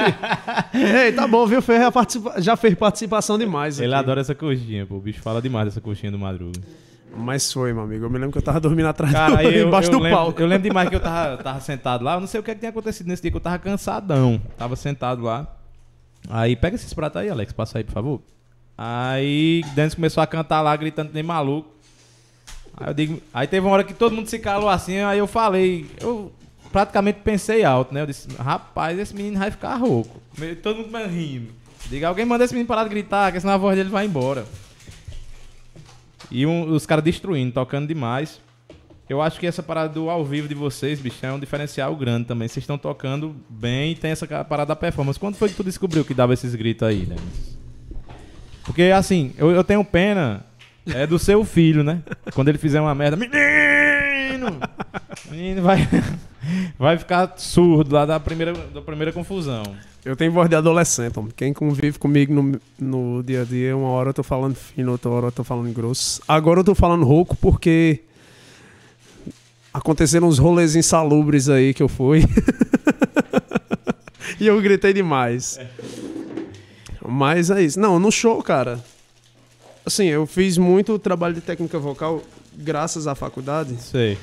É, só que tem outra coisa de cantar rock, assim, tipo, pelo menos as músicas que a gente toca ou, ou o que a gente faz, pelo menos eu tento me deixar mais livre possível de me divertir. Então, se eu quero me exaltar, eu vou me exaltar. Eu realmente eu bebo e tal, mas não é que a bebida faça eu fazer o que eu faço, nem nada assim, não. Mas pelo menos eu me solto. Eu acho que depende muito do Tem show muito disso, também, né, cara? mano? Tem- Assim, às vezes tu tá mais solto, às vezes Eu, não. fa eu faço Dá um aquecimentozinho. Eu acho, bicho, que assim, a tua performance vocal ao vivo é um, é um diferencial enorme pra vocês, bicho. O finado Lobão, né?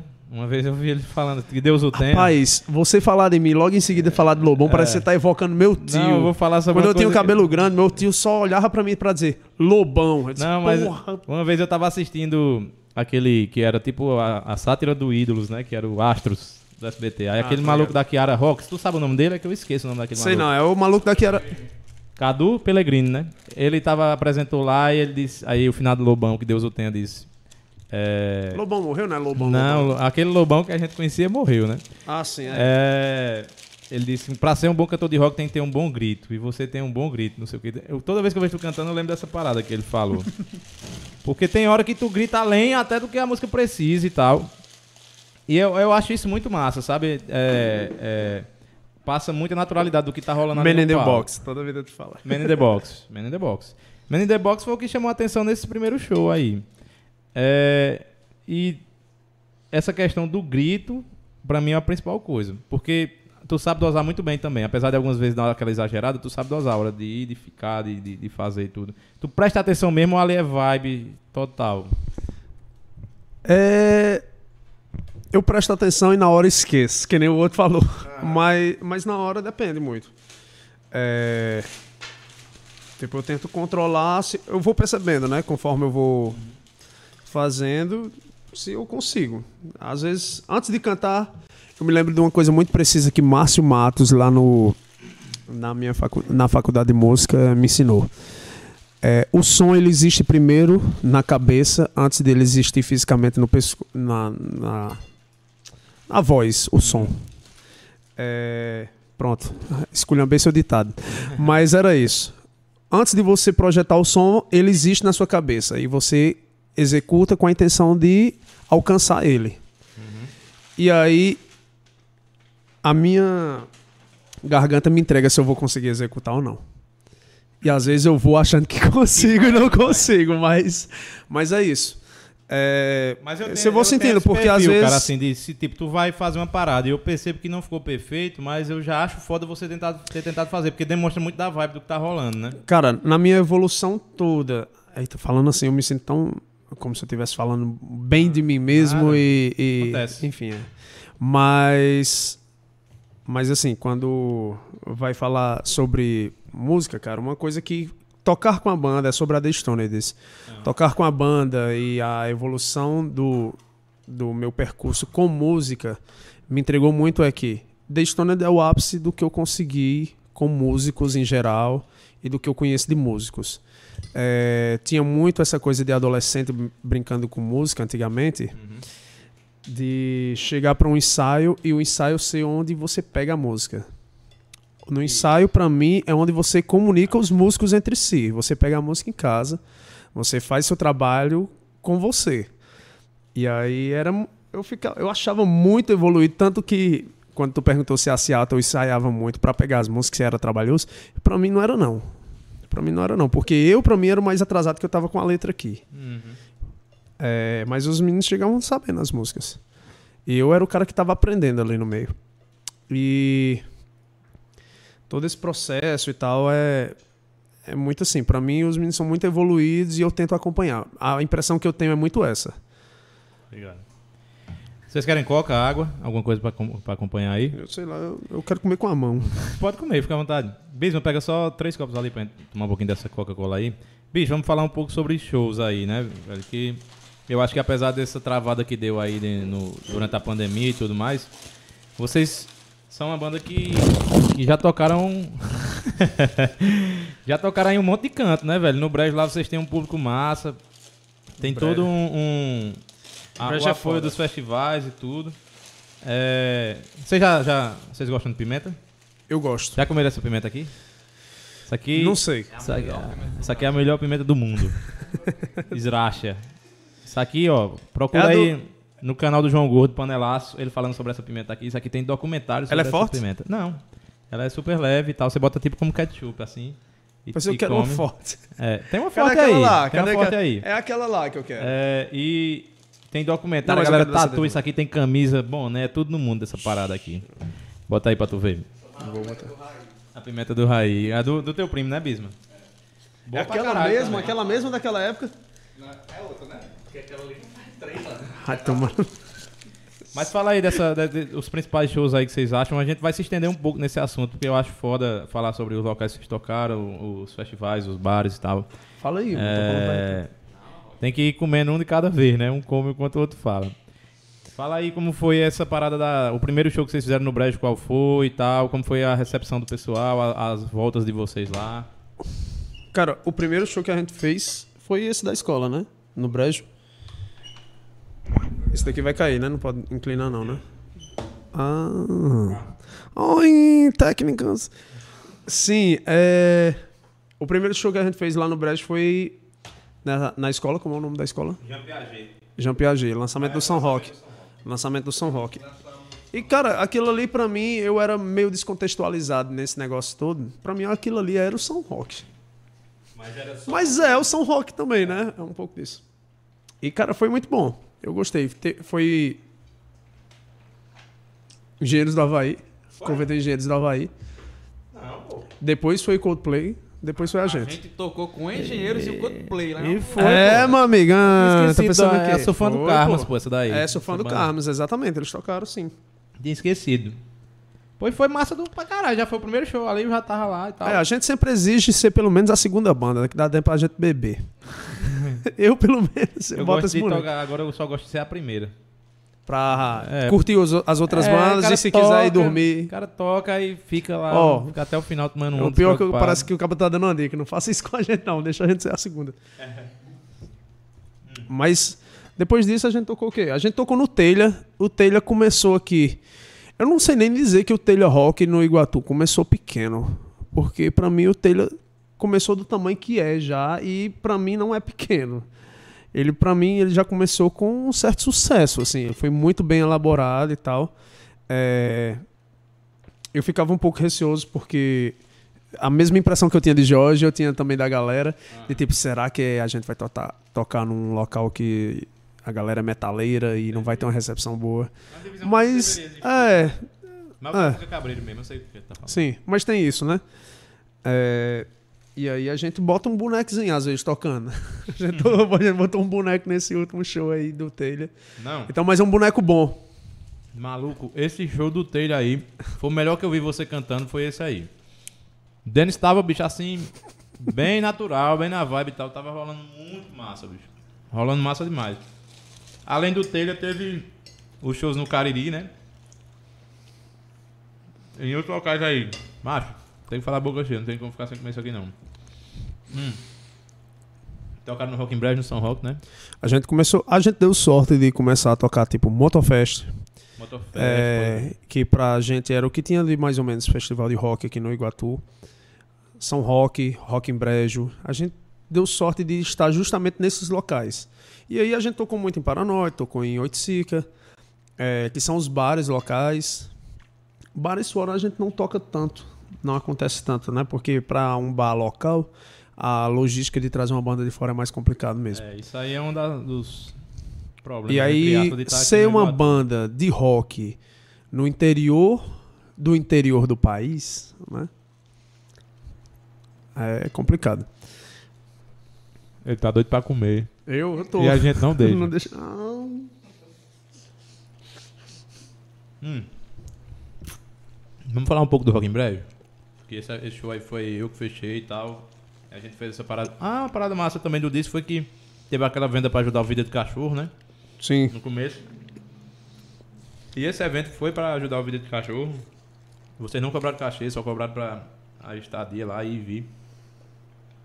Como foi lá? Porque vocês abriram com Mad Monks e tal.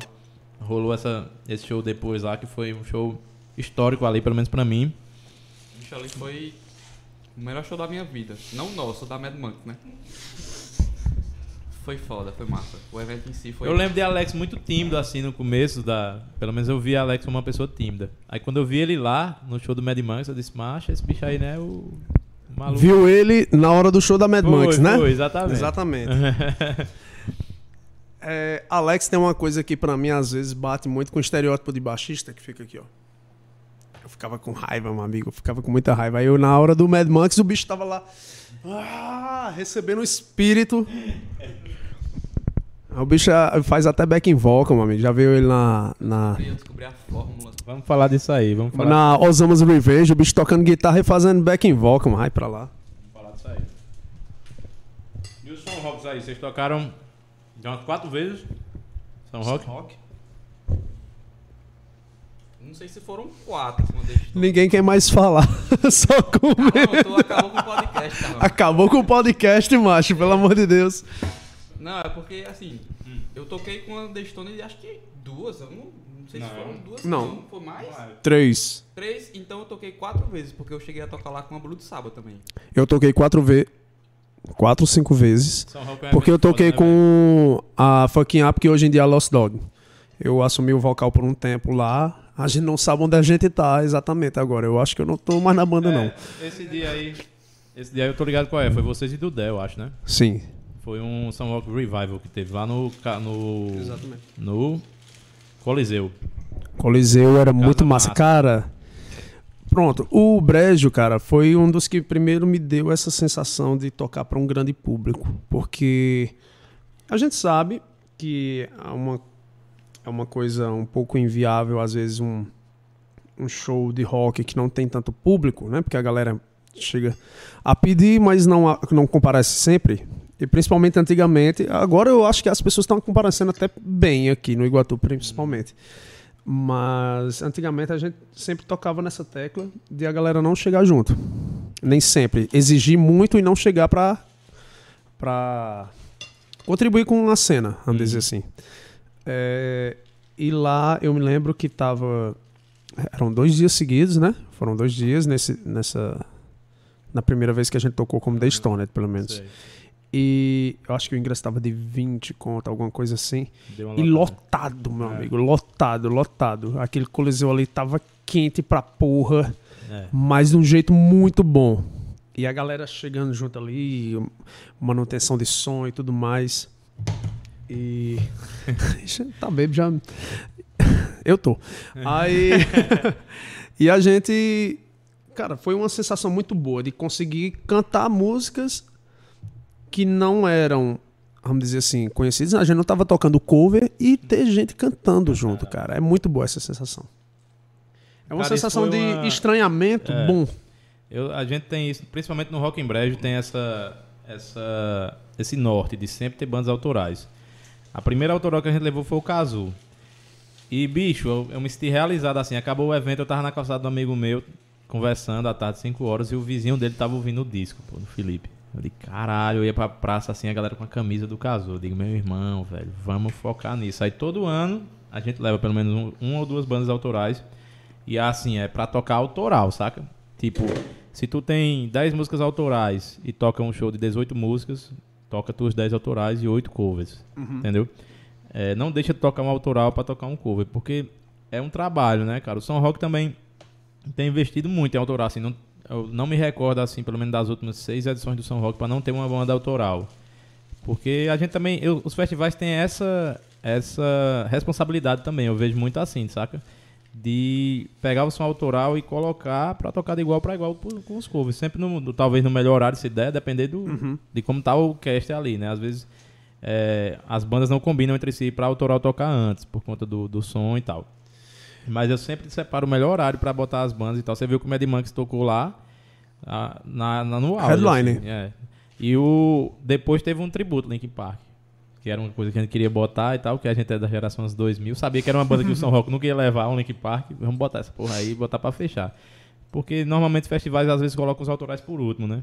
O que é uma covardia até. Porque o público às vezes não fica nem pro cover, vai ficar pra uma parada que não conhece ainda e tudo. É, eu acho que é todo um trabalho pra você conseguir divulgar essas bandas. E a gente aqui, pô, na nossa cena do Cariri é, é sortudo demais, que tem muita galera massa. Eu falando pra caralho, ele não come, ó. Tem muita galera massa aqui com trabalhos de qualidade, né? Com CDs massa, com um bom trabalho de streaming, de produção, tudo. A gente aqui tem tudo pra conseguir fazer essa cena andar. Agora precisa ter uma engrenagem, né, Pra fazer a parada acontecer, o público chegar e tal, porque o público chega, pô. Ali no Caldas Musical, eu vi lá no, no evento que os meninos fizeram, que teve os covers e as autorais e as bandas tinham o mesmo público, assim, a galera cantava às vezes até mais do que as músicas de Dudé do que do, do tributo Nação Zumbi. É, eu acredito que a gente, assim, no interior aqui, no nosso Cari, tá bem mais evoluído que Fortaleza. Pelo menos nessa época que a gente tá vivendo agora. Em Essa é pelo menos de pra mim a minha visão. Eu chego em Fortaleza, pô, não vejo uma, autorais. um bar. Não, tem autorais, só que eu não vejo um bar estilo um cangaço e um Raul, onde tem um som tocando alto, uma banda de rock tocando mesmo assim, o negócio tá muito gourmetizado, assim, tipo um tributo, Queen, lá no Floresta e tal. Massa, você vai lá, massa, mas é um som comportado, não tem saturação, não tem galera pulando, sabe? É um negócio que tá meio morgado.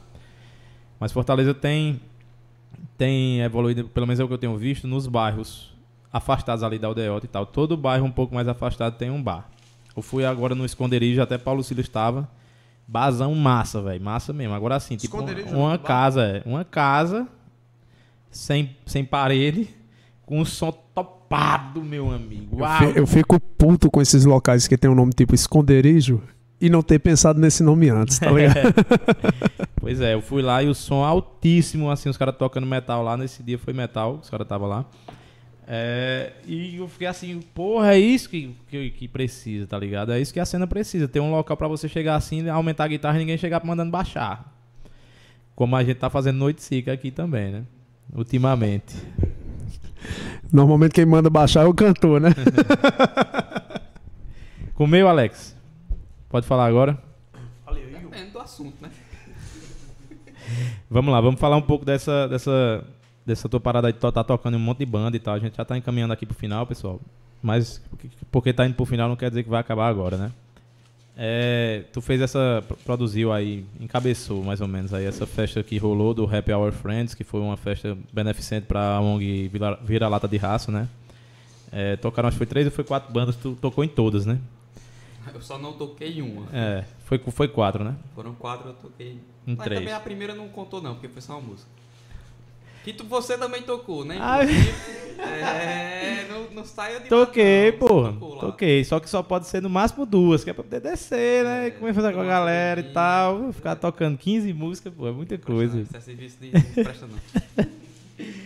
Mas, ó, fiquei honrado demais de ter tocado com vocês. Gostei pra caralho. Inclusive, gravei o vídeo.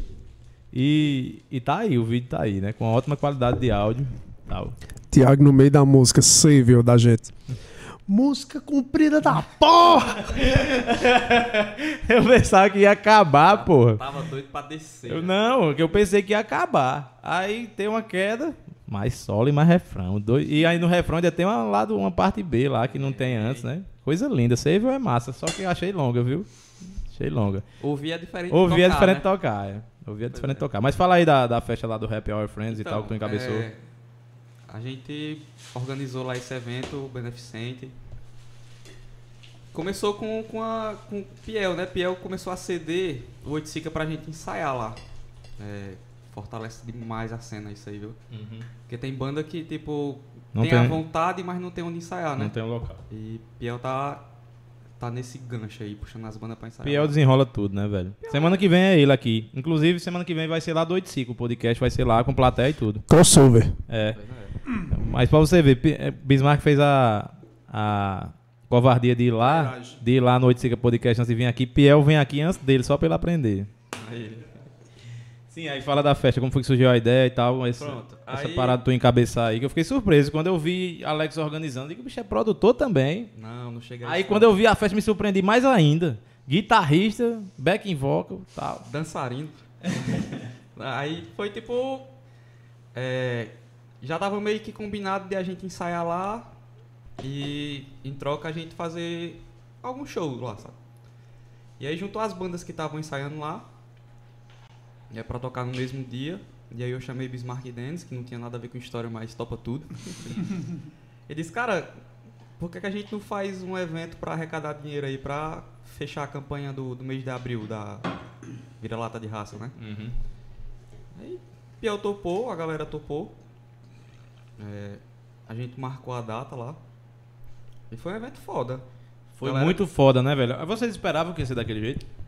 Cara, eu esperava 30, 40 pessoas. Deu umas Aí, 150, não foi? Deu por aí. A galera chegou junto mesmo. Foi muito foda, velho. E os shows foram muito massa. né? Os que eu não toquei foram bons. Cover do System, um tributo Alice in Chains, The Stone da Acústico, com aquela participaçãozinha da gente no final, e Tem lá Monkey Business. né? Às vezes eu fico um pouco com essa sensação, e foi o que eu senti também. Pega uma nesse cerveja dia, De tipo. Como a gente vive numa cidade que nem Iguatu, onde meio que as pessoas podem não se conhecer, mas elas sabem quem é Fulano. Elas sabem quem é Cicrano. É uma cidade pequena. É, quando tem um evento, por exemplo, Noite Sica, ele não passa necessariamente batido. Mas se você não curte aquele estilo que está tocando, você reage a ele de alguma forma. Por exemplo, se vai tocar hoje um evento que, com duas bandas de rock, e você é um cara que basicamente só escuta forró, só escuta pagode, só escuta um, um gênero específico e não é rock, você já faz. Não, ali só tem roqueiro. Então você imagina que toda uma outra gama de público não está aberta para estar naquele local. É, eu tenho essa, essa sensação e tive também no dia do evento dos cachorros, né? Falar assim, porque ficar falando Help All Friends é foda. Conhecido como a Festa dos Cachorros. Festa dos cachorros. Da próxima vez a gente bota Help All Friends pequenininho embaixo, Festa dos cachorros. Edição 2. Aí, imaginei, porra, System of a Down. é, Alice in Chains. É, Monkey Business, que toca Arctic Monkeys, mas não toca só Arctic Monkeys. Toca indie, Tá bem variado. tá... Tocou Muse, que foi o muito motivo das tetas pra fora, meu amigo. Fiquei muito surpreso quando eles tocaram Time's Running Out. Porra, Ah, meu querido. musicaça, Eu viu? tava lá, ó. Morto e bêbado. Aí a gente tocando também, porque, é, queira ou não, quando a gente vai falar que a The Stoned vai tocar, a gente não, to- a gente não se refere a cover. Apesar de que a gente, antigamente, o povo falava muito assim, tipo, The Stoned, que tem influência grunge. A gente toca Led Zeppelin, Led Zeppelin não é grunge. Pink Floyd, Pink Floyd não é grunge. Uhum. A gente não toca sempre essas bandas em todos os shows. Por exemplo, na do Porto a gente tocou Guns, a gente tocou Pink Floyd. Vamos falar disso aí. Foi, foi É. foda lá, não foi, velho? Foi bom, cara, foi bom. Inclusive, ela, ela tomou a frente aí para um projeto que a gente vai levar à frente, que é um show acústico para tocar num cenário diferente. Mas mesmo um pouco do plano de tocar música um pouco mais ambiente não funcionou. A galera tinha galera que só faltava subir na mesa. Foi isso que eu achei. cara. Isso é Vamos- bom, cara, isso lá. é bom. Mas Abordar pra o você pegar num ambiente de barzinho aqui no Iguatu, imagina. isso não vai acontecer, eu acredito. Não é uma limitação nossa, é mais do cenário mesmo. Já pensou um sábado The Stone da Custa no Nori? A galera comendo pizza e um outro cara em cima da mesa. Não tem condições. não tem condições. Não é uma música, um cara fazendo voz e vocal ali tocando Fagner. É diferente. A gente tá tocando um negócio que tal hora eu vou dar o grito de gralha. Né? Gogó de lixo. É igual de lixa. Aí tal hora vai ter um solo de, de- Não, de guitarra não, porque isso é acústico é violão, mas mesmo assim. Vai ter uma virada de bateria que nada a ver ali com o ambiente. Mas mesmo assim é um acústico. Mas que eu ia falar. Lá na do Porto, procura aquele ambiente que é um prédio antigo e tal, rola muita reverberação ali. Eu já sabia que tinha meio que esse comentário, que não rolava um rock assim muito pesado. A gente fez esse filtro antes do show. Ia misturar tudo e tal, não sei o que. Aí eu dizia, Welton, isso aí só vai durar, essa falácia aí, só vai durar até chegar uns cabos aqui e fizer um rock mesmo pesado. Que foi mais ou menos o que vocês fizeram, que era violão e tal, mas teve uma hora, meu amigo, que tava assim, o som massa, todo mundo ouvindo, curtindo e o pau quebrando, meu amigo, rock and roll mesmo. Eu digo, aqui vai ser um divisor de águas, o próximo é com guitarra. Mas foi tão massa aquele acústico que talvez nem precise mudar. Não, eu, pelo menos, eu gostei muito daquele estilo ali. Foi Eu massa gosto. demais, mano. Teve a hora lá, fica em pé, fica em pé. Aí esse Eu cantando sentado, né? pé, subiu foi no banco. Quando eu olhei, vai trescar no teto, é, Denis. Foi massa demais, curti demais aquele show lá do Porto, bicho. Foi um dos últimos aí, né, velho? Da gente, Sim. a gente tocou no Taylor depois. Ah, pode crer. Não, Não, sei. Buba- teve, Buba- teve uns dois. Acho que teve uns dois depois. É, teve um show do Buba também, que foi o que rolou, que foi massa, o Halloween. Puta pariu, que show da... Esse bicho tava chutando o, o eu quebrei meu lá, dedo, meu amigo. dedo, Eu né? quebrei o dedo daquilo ali. Foi massa demais, mano. Ah, é- essa daí, ó. O, conse- é o conselho que eu dei pro carinha lá, não beba antes de tocar. Eu peguei e bebi muito. Na hora de Youth que termina. Tum, É, tum, foi. tum. Eu fiz o tum, tum, tum, chutando um batente. De... E eu olhando assim, eu De pedra ele lá tá e quebrei o dedo. mesmo. Eu digo, ele tá chutando mesmo. O bicho é doido. Ah, E Rock and roll, né? rock É, and roll. eu- aí o dedo, ó, pro lado. Engraçado empenado. porque colocaram um divisor daqueles que colocam em loteria, assim, da banda pro E povo. eu era o mais puto, né? Aí o povo o tudo tirando. Serviu pra todo mundo, menos pra o Elton. Tu Elton... O Elton toda a vida, meu amigo, ó. Jorge tá aqui, ó. Tum, batendo e o bicho tá com um copo bem aqui. O Elton tem que fazer a virada, meu amigo. Não, ele, ele dizia assim, ó. Viu? Bebe aí. Como é que bebe? Bebe aí, Já, porra. já tô com a mão na mão. Eu vou no banheiro agora. Agora meu eu vou filho, ter que vai, falar, vai. vou ser obrigado a falar agora. É, mas Vai, Rocha. a gente já tá chegando naquele ponto da entrevista que eu digo, ó, galera, acabou. Quem quiser ficar, fica aí, porque a gente já tá descomprometido. Acho que a gente já abordou um monte de parada aí. Vamos falar um pouco dos planos futuros, né? Do esperar só o Denis voltar pra gente falar do, das novas músicas, novo disco, o que é que vai rolar aí. Vamos falar sobre o show do Telha agora, que foi a, pra mim assim um dos melhores mesmo, porque vocês estão tocando muito de boa, porra. Tão, tão massa demais, tão bem soltos. Tá rolando. E a galera tá chegando, né, bicho? Tá chegando assim. Eu notei lá que a galera tá cantando as músicas autorais iguais às outras. O cara toca Black e Misunderstood. É o mesmo impacto que tem. Pelo menos aqui no Iguatu, né? Onde a galera conhece mais. Como foi lá a parada do Taylor lá? Que rolou problema, rolou tudo, mas. Cara, eu confesso que eu achei que não fosse nem rolar. Eu cheguei lá à tarde pra passar o som, cheguei atrasado, inclusive. E já estavam lá o burburinho, né? De que tinha queimado o som, não Foi. ia rolar, não ia rolar. Tava aquela Aí- correria pra resolver, né? Tava, tava uma correria danada lá. Aí fiquei por lá um pedaço, não resolveram, fui em casa, quando eu tava em casa mandaram mensagem, dizendo, "Ei, resolveram aqui. Deu certo. Deu certo. Deu certo, vai rolar. Aí tipo. João no meio, né? Uhum. Uns caras lá do, do Cariri, dono do som, que desenrolaram lá, bicho, ficou foda. Talvez, não sei, é porque as coisas acontecem como tem que acontecer, né? Talvez se não fosse daquela forma não tivesse sido tão foda, mas rolou. Foi um show foda, a galera chegou. Deu muita gente lá. Foi massa demais, pô. Massa demais. O Telha foi um evento que eu fui aí que, pra mim, casa muito com o que eu tô querendo fazer, assim, que é. Porque esse foi o primeiro Telha Rock depois da pandemia e tal. Eles fizeram só com bandas locais e numa estrutura, digamos, menor do que a- as demais, né? E foi um evento que foi tão impactante quanto os outros. O que quer dizer que se você botar as bandas num palco alto com um sonzão, não quer dizer que vai ser um show foda, né? Eu tô querendo, tô com as ideias de fazer um rock and bread raiz, que é as bandas no chão sem palco. Por favor. É, Odeio tocar em palco. cara. é. Eu Assim, vou- não é nem que eu odeio, não. Tem algumas estruturas que são legais. Vamos fazer um negócio Mas. Não, pô, vocês estão dentro aí total. Oxente, você tá pensando o quê? Quem vai fazer a arte sou eu. É, o nosso design. Não, mas, ó, design. Um comentário sobre esse último telha, cara. Eu normalmente eu tô em. Ultimamente, principalmente, eu tô em todo rolê aleatório, assim. E Buba também. Mas naquele mesmo local ali, onde foi. Buba sempre tá lá, The Stones! Stones. Aí. Ele. Ele não. Tô bem aqui. É, naquele mesmo local onde foi o telha desse ano, é, teve Tati Gell. Vamos fazer o comparativo de novo de banda de forró. Vai lá.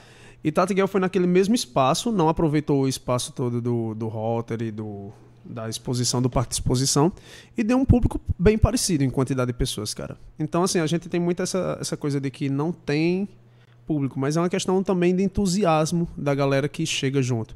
E a galera do Telha é muito comprometida. Cara, os caras do Taylor, eu. Basicamente, eu tô, a- tô afim de fazer essas entrevistas aqui no Iguatu pra entrevistar eles também, porque eu pago um pau da porra pro evento deles. Os caras são São foda bons. demais. Cara, a, gente, a galera, gente e eles boa. são assim, bicho, é uns 18 cabas, velho. É muita gente. É muita gente. Digo, Vocês não brigam, não? Não, briga não. Digo, Como é que pode? Briga, mas se beija depois. É impossível, velho. Tá tudo certo. Eles são foda demais. E também por, pela questão do metal, né? Porque todos os festivais é, são muito diversos. O Taylor é muito focado. Tá abrindo mais agora e tal. Porque de limitação também. Tipo, fazer uma, uma festa só com bandas locais. Aí não tem como botar, tipo, 4, 5 metal. Tem banda de todo jeito, né? Mas E- eu acho que mesmo sendo mais metal, eu acho mais assim, tipo, não foi sempre só metal. É, tipo, eu me lembro do, do do Monkey Business. Tocou lá, né? Logo quando tava iniciando, eles já abriram espaço para o Monkey Business. É. No início da gente, eles abriram espaço pra gente tocar lá. Então eles nunca, nunca deixaram de chegar junto, não. Tô ligado. Sempre foi assim. Tô ligado. É que pra mim já era uma. Porque eles trouxeram um cover do Menor, pô. Eu digo, meu Eles, irmão. trouxeram, eles trouxeram Um festival que tem as manhas de, de botar um cover do Menor na, no line-up, assim. É porque os cabas são metaleiros mesmo. E são. Os cabas são true, viu? Eu curto demais. Gosto de todos lá. Pra citar alguns aí, tem o Vladimir, que é nosso brother, o Thiago Lavur, o Emerson, o Jordano também tá lá no meio. O próprio George também tá, o Paulo Silas tá, o Júlio César, o Júlio César tá lá também. Galera massa demais, que eu gosto muito, muito mesmo. Porque, é, por a questão do meu relacionamento, né, eu conheço o Jorge, que Jorge é muito amigo dessa galera toda, que foi quem me apresentou geral, assim. Eu ficava olhando os caras, quando eu vinha pra cá no começo, eu digo, bem, irmão, esses cabas se amam, velho. Os cabas são tudo doido um pelo outro. Quando se encontra, é abraço, beijo e tudo mais. Dou maior valor a galera do Telha. Vamos lá, gente. Vamos dar uma guinada aí pro final aí, apontar pro final, falar sobre os novos planos, novas músicas, novos ensaios tal, novos shows e o próximo disco, né? Se nós vamos gravar no Magnólia ou não vamos. Bora. Sobre shows, né, primeiro. É, a gente tá com planos aí de botar o acústico pra frente. É, inclusive acho que tem alguma data aí, né? Não sei se eu posso falar aqui, já que tem uma data. Pode falar, porra. Pelo amor de Deus. Pode dizer, pode. Pode. Pode, aquela é fechada. Dia 10, no espeto, a gente vai fazer um acústico. Olha que massa, Já tem mano. data aí marcada, certo? É, Espero que seja a mesma vibe que foi na do Porto, não sei se vai ser, mas Vai. Tem que da ser. gente sim, né? Eu espero que vocês compareçam e, e façam valer também. E aí, acho que show é só isso que a gente... A gente, a gente tem datas por confirmar por questões de, de datas, É. literalmente. É, Rock in Rio, no próximo ano. é, a gente tem vários Pra gente planos. assistir, né? Não, mas a gente tem alguma, alguns eventos aí por fechar a data por uma questão mais burocrática. É, a gente vai tentar colocar aqui pelo Iguatu de novo algumas vezes mais. E a gente sempre assim, não é só que a gente está repetindo o mesmo show, mas a gente tenta sempre colocar um cover diferente, ou então se sair jogar uma, uma autoral nova, tenta mudar. Tem que Porque rolar, diferente, né, diferente da, da música ambiente que possa tocar em qualquer bar, a gente faz um show que as pessoas normalmente estão olhando pra gente tocar. Não é aquela coisa que uma banda tá tocando enquanto você tá conversando aqui. É. Você conversa, não deixa de ser. Mas é, se você repetir exatamente a mesma performance, as pessoas notam. E a gente precisa estar Reinventando. fazendo alguma coisa, botando uma música nova, outra, arriscando para a evolução da banda. Então a gente tenta fazer isso. Nem sempre a gente consegue, não vai também fingir, olha, os bonzão. Não tem nada disso não, mas mas tem- a gente tenta, "Ei, vamos arriscar música tal de banda tal que a gente nunca tentou. Eita, aquela virada ali é esquisita. Pois é, essa que nós vamos testar. É essa cara de tão- tardezinha Tão antes da... música na passagem de som, pô. vai passar o som, pega uma música lá. Escuta aí, escuta aí, escuta aí. Aí quando é meia hora antes, vamos tentar tirar ela. Porque é legal a reação do povo. Eita, eles tiraram essa música. É. Não é pra a banda dizer, olha, a gente consegue. É pra Uhum. a galera reagir ao show. Porque pelo menos eu tenho muito disso. Eu que. Assim, todos estão na frente, mas eu que não tô com o instrumento aqui na mão e tal, tô aqui reagindo diretamente com a pessoa. Se, a- Uhum. se eu faço alguma coisa e a pessoa não reage de volta, Tô ligado. é, é diferente. E essa É parada de diferente. novas músicas? Você já tem umas músicas, né? Eu lembro que eu fui um, um ensaio Dois. lá, rolou até mais. Nesse ensaio tu nem tava, rolou muito jam, assim, fazendo arranjo e tal. Eu tenho notado, assim, que vocês estão. É, como é que eu posso dizer? Menos. Interessado, entre aspas, né? A palavra não é essa, porque não tá vindo outra.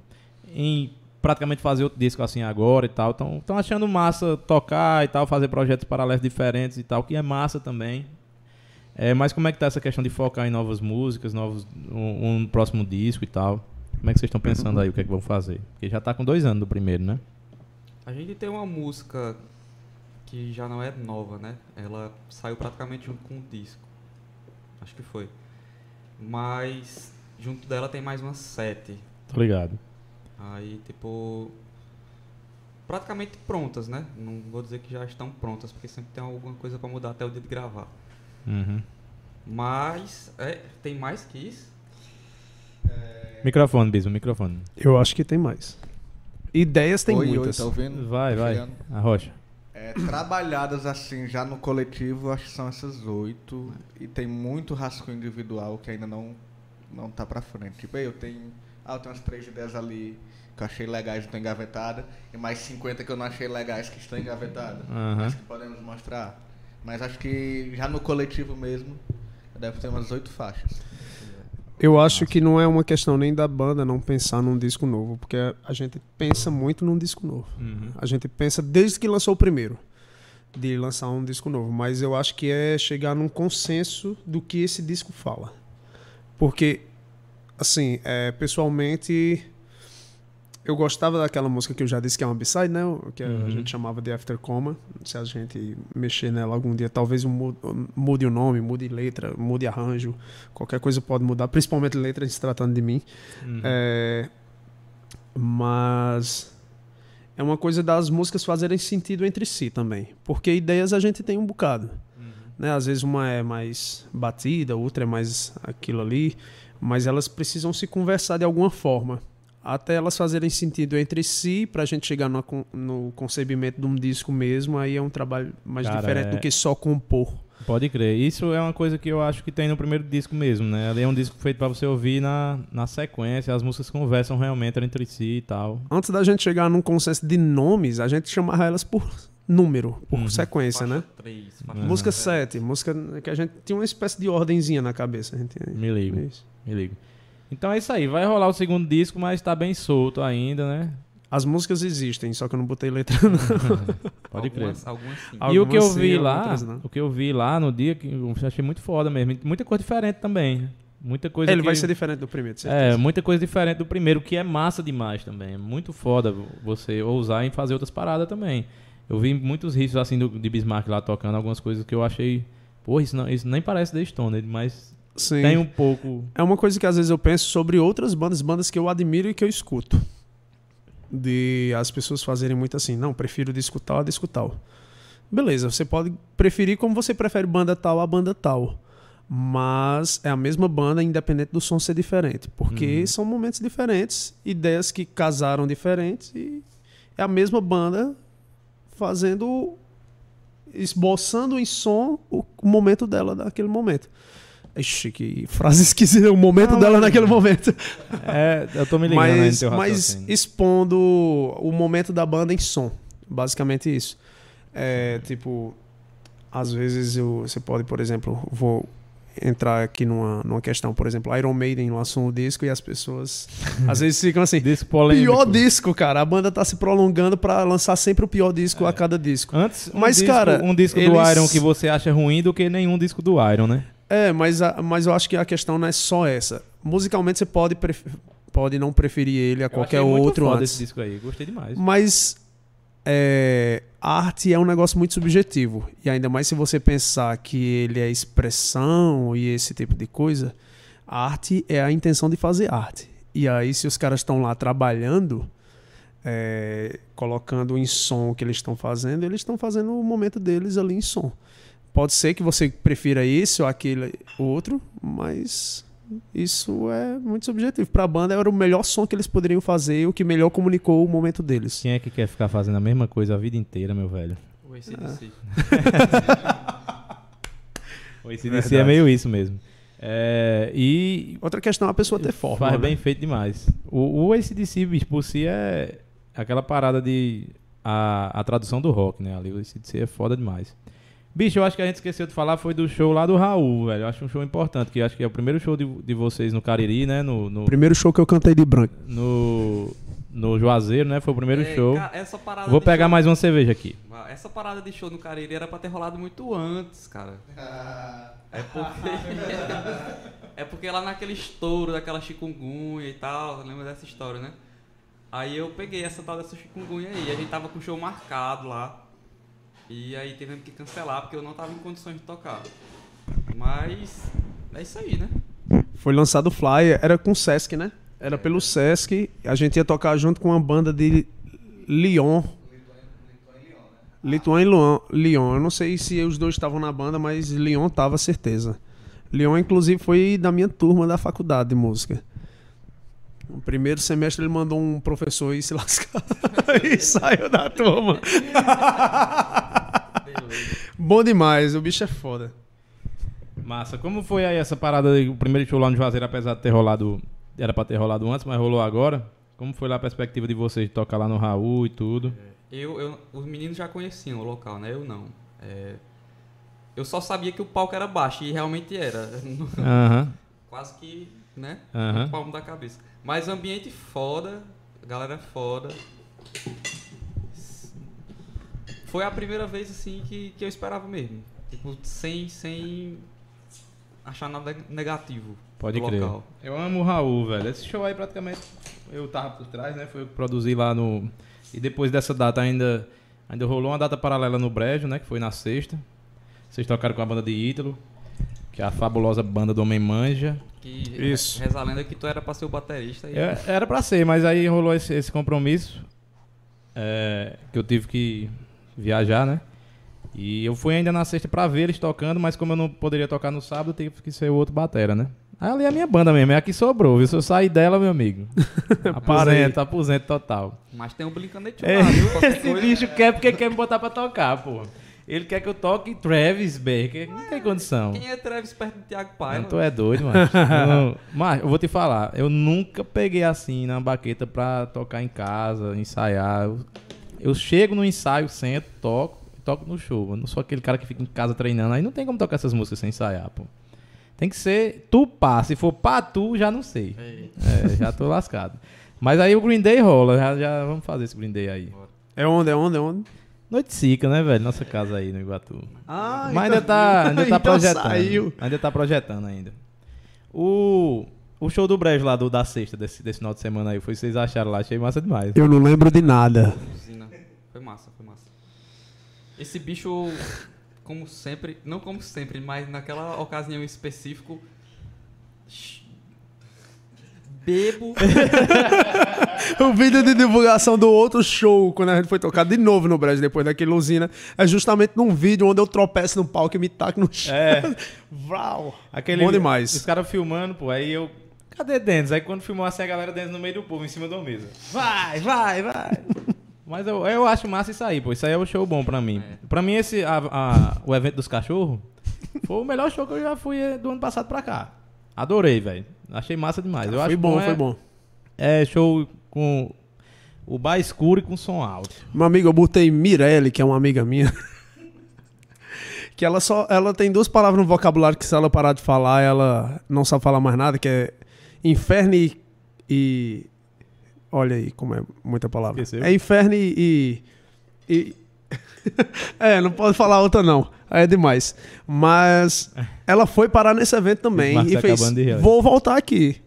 Vou voltar aqui. A bicha com um vestido branco, no meio de uma galera de coleira, galera tu- tudo roqueira e ela lá. Eita, rock. Rock, rock. Bom esse evento aqui, viu? Rock vou não, vou- rock vou não. voltar aqui. E voltou mesmo. Mas foi massa, arrecadaram mais mil conto, não foi pra vira-lata de raça? Foi 1.370 reais. Ixi, meu Deus do céu. Tá a, gente acabou, a gente acabou com a campanha do mês de abril, pô, no meio do mês ali. Foi massa demais, massa demais mesmo. Mas, Inclusive, mandar um abraço pro pessoal aí dessa ONG que é coisa linda mesmo. Assim, o exemplo do Glauber lá do vídeo do cachorro lá do Brasil Santo, que tem entrevista do Glauber aqui também, que é um cara sensacional. Aqui no Iguatu também tem essa ONG. E eu acho que tem até mais de uma, né? Aqui. Aqui Tem. muita, muita galera massa aqui que cuida da causa animal. E massa, velho. Eu acho que esgotamos aí um pouco dos assuntos, né? Tem mais alguma coisa que vocês querem falar aí? Que eu esqueci e tal. Só com a câmera desligada. É, a gente vai continuar. a gente vai continuar bebendo aqui. Vai continuar tomando uma cervejinha e tal. Alguém, al- alguém quer falar alguma coisa? É, Pode puxar qualquer assunto aí, velho. Pode puxar qualquer assunto aí. A entrevista já acabou, né, mano? Não, basicamente é falar isso. alguma coisa? Fortaleza se classificou, será? Rapaz, vamos já olhar aqui, né? O Fortaleza tava jogando o quê? Libertadores. Hum? Qual é o, o jogo? É, o- é o último, é? Fortaleza e Colo-Colo. Se ganhar, passou. Já era. Deixa eu olhar aqui. Eu não sei nada de futebol. É aquele jogo lá que tem uma bola e uns pés, né, no meio? 11 Pode machos crer. correndo. 10 machos. Uns machos. E não tem cavalo. Tu Tem já cavalo, viu não. essa. Rapaz, tem essa- opção, viu? Essa esquete do. Eu acho que é dos melhores do mundo. que o cara diz: Eu criei um novo jogo. Aí isso o que foi? Isso é assim. Você pega uma bola, aí tem um chato do lado. Aí pega um cavalo, aí vai no cavalo. Diz, não, não, esse jogo não tem cavalo. Aí o cara vai explicando. Aí você bota assim, dentro de quatro linhas, não sei o que. Aí tem um negócio no meio. Que é pra você colocar a bola lá dentro. Aí o cara, aí tem um cavalo embaixo do negócio, não sei o que. Aí no final o cara fala isso, né? Não tem cavalo. Cavalo morreu. Deixa eu olhar aqui o Fortaleza. Pronto, vai olhando aí o jogo. Enquanto isso, cara, é, eu ia puxar um pouco de saco pro. Oiticica. É, Sim, vamos, sim. É, vamos falar do Oiticica. Alexandre Piel. Piel antes de qualquer outro. É, Só um segundo, ó. Fortaleza, Não Mais virou, um. não virou, não. em jogo de sete gols, no Chile. Vence o Colo-Colo e se classifica na Libertadores. Histórico. Histórico. É, tem muitas opções, né? 6x1. Que para. Eu acho que deve ter sido 4x3. Os quatro se comunicando aqui, o deslocador. futebol, futebol. Fala, fala do Oiticica. Sim. 4x3 pro É, Fortaleza. eu acho que é melhor tu falar do Oiticica. Dessa... Por quê? Porque, assim, é, o Oiticica tá pra trazer. Vixe, É, falar. O Oiticica- o Oiticica sempre com um trouxe- negócio com esse negócio aí que é só ele fazer só assim. É, não é? Assim, ó. Aí ele bota pra cima, bota pra baixo, bota pra baixo. Ah, meu querido. É, o Oiticica sempre, assim, depois, principalmente do Paranoide, o Oiticica sempre deu gás em trazer bandas de fora. É, seja seu Pereira, seja do Dé daqui de perto, é, colocar bandas autorais, vai trazer o Zimbra aí de novo, já trouxe outras vezes. Já trouxe Tico. Esteban, já trouxe Plutão. Danny Black, já trouxe Plutão, Marte, o sistema solar todinho. E aí o Oiticica tá nessa empreitada de acolher o máximo sempre dos estilos. Tem karaokê, tem. Tem. Karaokê, é, karaokê na quinta, às vezes tem na sexta também, tem eletrônico, tem funk, tem rock. Forrozão lá. E aí Vai rolar cinema agora? É. vai rolar o cinema. Rolar o cinema. E aí eu tô falando porque muito do Oiticica, porque o Oiticica basicamente é o bar que segura um, po- um bocado da cena autora- autoral e alternativa de Iguatu. É, então, assim, beleza, você pode estar hoje numa vibe que não é exatamente de escutar rock. Eu canto numa banda de rock e tem dia que eu não, esque- não quero nem escutar um diabo de uma distorção Uhum. perto do meu ouvido, mas é isso. Mas mesmo assim é importante a gente revitalizar esses espaços porque eles são um diferencial numa cidade onde não é nenhum problema você curtir forró nem qualquer outro estilo, não existe nenhum problema desse tipo, mas eles são hegemônicos na, na- no estado onde a gente tem, ou no estado onde a gente vive. É, e tem um rock no Iguatu, numa cidade do Ceará, do Nordeste, onde o forró está em qualquer canto. Você precisa manter ele vivo. Total. E o Oiticica tá sempre nessa. E fez esses eventos com a gente, fez com as outras bandas, covers, autorais. E vai fazer, continuar fazendo enquanto você estiver lá comparecendo. É, tudo bem você não chegar lá, mas você pode compartilhar, você pode divulgar, pode ajudar junto. Então eu acho importante falar isso aqui. Esses festivais eles são muito importantes. Eles não acontecem todo final de semana. O seu forró e o seu pagode eles acontecem todo final de semana em todo canto.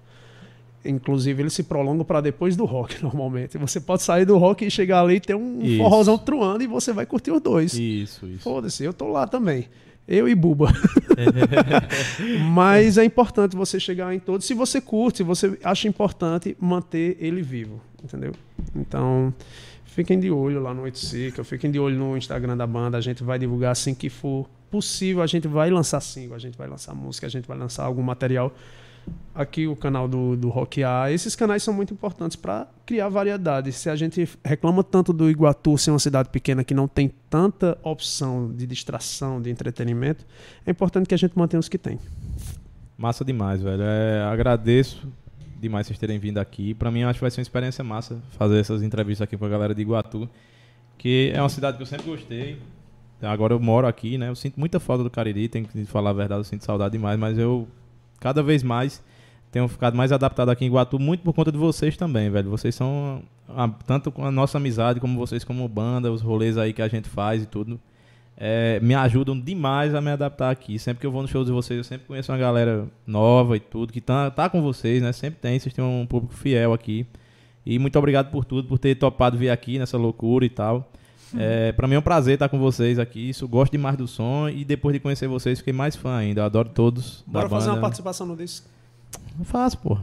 Faz. Faz. Tu faz o tutá que menino quer Pronto, fazer. eu faço na hora. Eu faço na hora. Eu vou, vou com todo prazer, mano. Vou com todo prazer. E eu adorei ter tocado lá, macho. E vou te falar, esse negócio de que eu não gosto de tocar, assim, não é bem assim. Eu adoro tocar, eu não gosto é da responsa, né? É a responsa de ensaiar, fazer um show foda e tal. Tocar com vocês não é só chegar e tocar na tora, né? Eu aceitei naquele dia porque esse bicho eu cheguei lá e queria que eu tocasse 18 músicas, pô, naquele dia. Cara, eu disse duas. Outra coisa fora ele reclamar do tempo da música foi. Eles, cara, como é que começa? Beleza, é aquela lá. Começamos a música.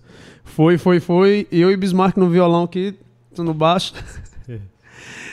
Tal hora ele pegou e fez tum, tum, pá, tum. O, o mesmo contratempo que É, Jorge somou na é, música. Aí eu olhei pra Bismarck, aí Bismarck fez. Disso ele lembra, né? Bicho, tu Isso ele não esqueceu, aquilo- não. Realmente ali foi vibe na hora, assim. Eu, eu simplesmente fiz, não sabia nem que eu sabia fazer aqueles contratempos, não. Porque Aconteceu. um bateristazinho, pô. Bateristazinho. Que história É, essa? pô. Escondendo o jogo. É, pensa, aí chega lá, tá. Vai rolar, vai rolar o Blink-182, Vamos fazer. Não, Blink não, pô. Vai Blink rolar. não, não faz isso comigo não. Alex, brigadão, velho, por você ter vindo aí. Eu sei que você é um pouco tímido, não- não- mas eu acredito que por conta de- dessa parada de gostar da cena e tal, você fez sacrifício de vir. E obrigado. Foi porque eu gosto de você. Não, não foi só por causa disso, não. Não bota essa responsa em mim, não. Porque você é o cara. Só um pouquinho. Mas eu gosto demais de você, demais. Eu gosto demais de Alex, a gente se deu muito bem, pô. É uma vez, eu lembro que eu tava lá no Lagoa comprando cerveja, aí chega esse bicho do meu lado. E aí, eu olho ele de cabelo azul, eu digo, porra é essa, mas ele A pintou de gente azul. precisa de tirar foto vermelho. nova, viu, Dean? Porque É. a, a foto mais recente que a gente tem, fora essa do podcast, É, esse bicho tá com cabelo amarelo Por Amarelo. favor, por favor. e ele não deixa a gente divulgar essa foto mais pra editar nem porra nenhuma. E, e massa mesmo, velho, vocês terem vindo aqui. Pessoal, semana que vem a gente vai ter Piel do Oiticica Hall agora, né, aqui. Eu, eu tô curtindo muito fazer em casa, bicho. Acho que eu não vou tirar daqui, mas a ideia é a gente ir lá pro Oiticica fazer lá com plateia, porque depois vai ter filme, eu acredito. Aí quem for assistir o filme vê a entrevista. É no dia do filme? É. Aí vamos fazer essa parada aí, ideia do Piel, assim, do nada. Obrigadão a todo mundo, agradecer a Paulo Silas da Geossolos, que não é mais meu patrocinador aqui, é meu sócio nesse, nesse, nessa loucura aqui nesse podcast, que tá com, vai fazer dois anos agora que vai em 36 episódios, mas a gente tá indo aí. É muito, meu amigo. Parece o disco da Destiny. É. Mas eu acho massa também. Uma coisa que aconteceu foi que eu achei massa ficar sem fazer. Eu fiquei, antes eu ficava preocupado, né? Ficar sem fazer o podcast. Aí eu fui ficando sem fazer, passou 20 dias. Eu, olha que massa, não tem, né? Não tem. Aí vou segurar aqui. Aí, quando deu muita vontade de fazer, tô aqui fazendo, que é, é massa manter essa transição também. Pra estar aquela pressão que eu tinha de estar sempre produzindo, sempre produzindo, é horrível, velho. Vocês que têm banda, deve passar por isso também. Tipo, é, caralho, tá com dois meses que a gente não faz uma música. Massa, é. Eu Massa. fico puto porque a música sai numa tarde, a letra, aí eu passo um ano sem escrever outra. É isso aí. Obrigado, Denis, por ter vindo. Obrigado a Bismarck por ter colado aí, meu irmão. Você vai ser a última entrevista dessa leva de entrevista do Iguatu aqui. Vai ser igualzinha essa aqui, nesse desmantelo aqui em casa. Tô achando bom fazer em casa porque. Se eu puder vir beber, eu não digo mais nada, não. cerveja, eu sei onde tá. Se precisar de um prato, eu sei onde tem. Lá no Juazeiro é aquele negócio. Esqueci o prato, porra. Não tem prato, não. Eu tava numa casa que só tinha um estúdio, não tinha mais nada na casa. Agradecer a Matheus tá aí fazendo o corte de câmera. O, o segundo melhor apertador de botões do Brasil. Só perde pra Jujuba. Quer ver? Ó, troca aí. Bota câmera 4. Câmera 2. Olha aí, ó. Tu tá vendo? Irmãozinhos, obrigado aí, velho. Obrigadão. Mandar um abraço pra George, pra todo mundo que tava no chat aqui. Pra... Tem até uns comentários aqui que eu deixei de ler, vou ler no final. É... Massa demais, massa demais voltar com vocês aqui. E eu, eu pretendo fazer muita coisa aqui no Iguatu, porque a gente tá aqui, né, velho? É mais fácil trabalhar onde você já tá. Vocês vão se despedir, não? Tchau. Aí, ó. tchau, Eu já tchau. tava esperando já, velho, porque ele mexeu demais. Tchau. Aí, eu tô É vendo aqui aí. agora no YouTube, bicho caindo. Valeu, Alex. Foi boa, foi boa. Galera, se inscreva no canal, compartilha a live, ela vai ficar salva, É. certo? E, e ative o sininho. Bora, bora, É, mandar um abraço aqui pra Nazareno, pra Andréa Alves, a Nívia tá aqui também, Alex. Mandando um abraço pra você. É, Neném tá aqui perguntando se no Iguatu faz calor, faz nada. Faz não, É, faz não, faz não. Raquel falando da, da capa do disco. Achei interessante o conceito da capa. Sempre me amarro nessa parte. Se eu fosse definir a arte da capa, seria o Queens of Stone Age do Cariri. Vixe. Se puder mostrar Pode que o crer. Quebrou o negócio aqui, ó, deu- já tá tudo solto já. É, mas é isso. Deu certo, não, só desenrosquei aqui. É, mas depois... As pontas desenroscar. Hum. Mas é isso. Mandar um abraço pra Tássia Ricardo, Pedro William voltou aqui também, Daniel Oliveira, um beijo, meu irmão. Te amo. Tássia Ricardo falando, Daniel e tal. Agradecer a Paulo Silas da Geossolos, Carlão Madruga mandou esse sanduíche foda aqui pra gente comer. Muito obrigado aí a todo mundo. A gente se vê, um abraço pra você, Matheus, que agora vai encerrar essa live.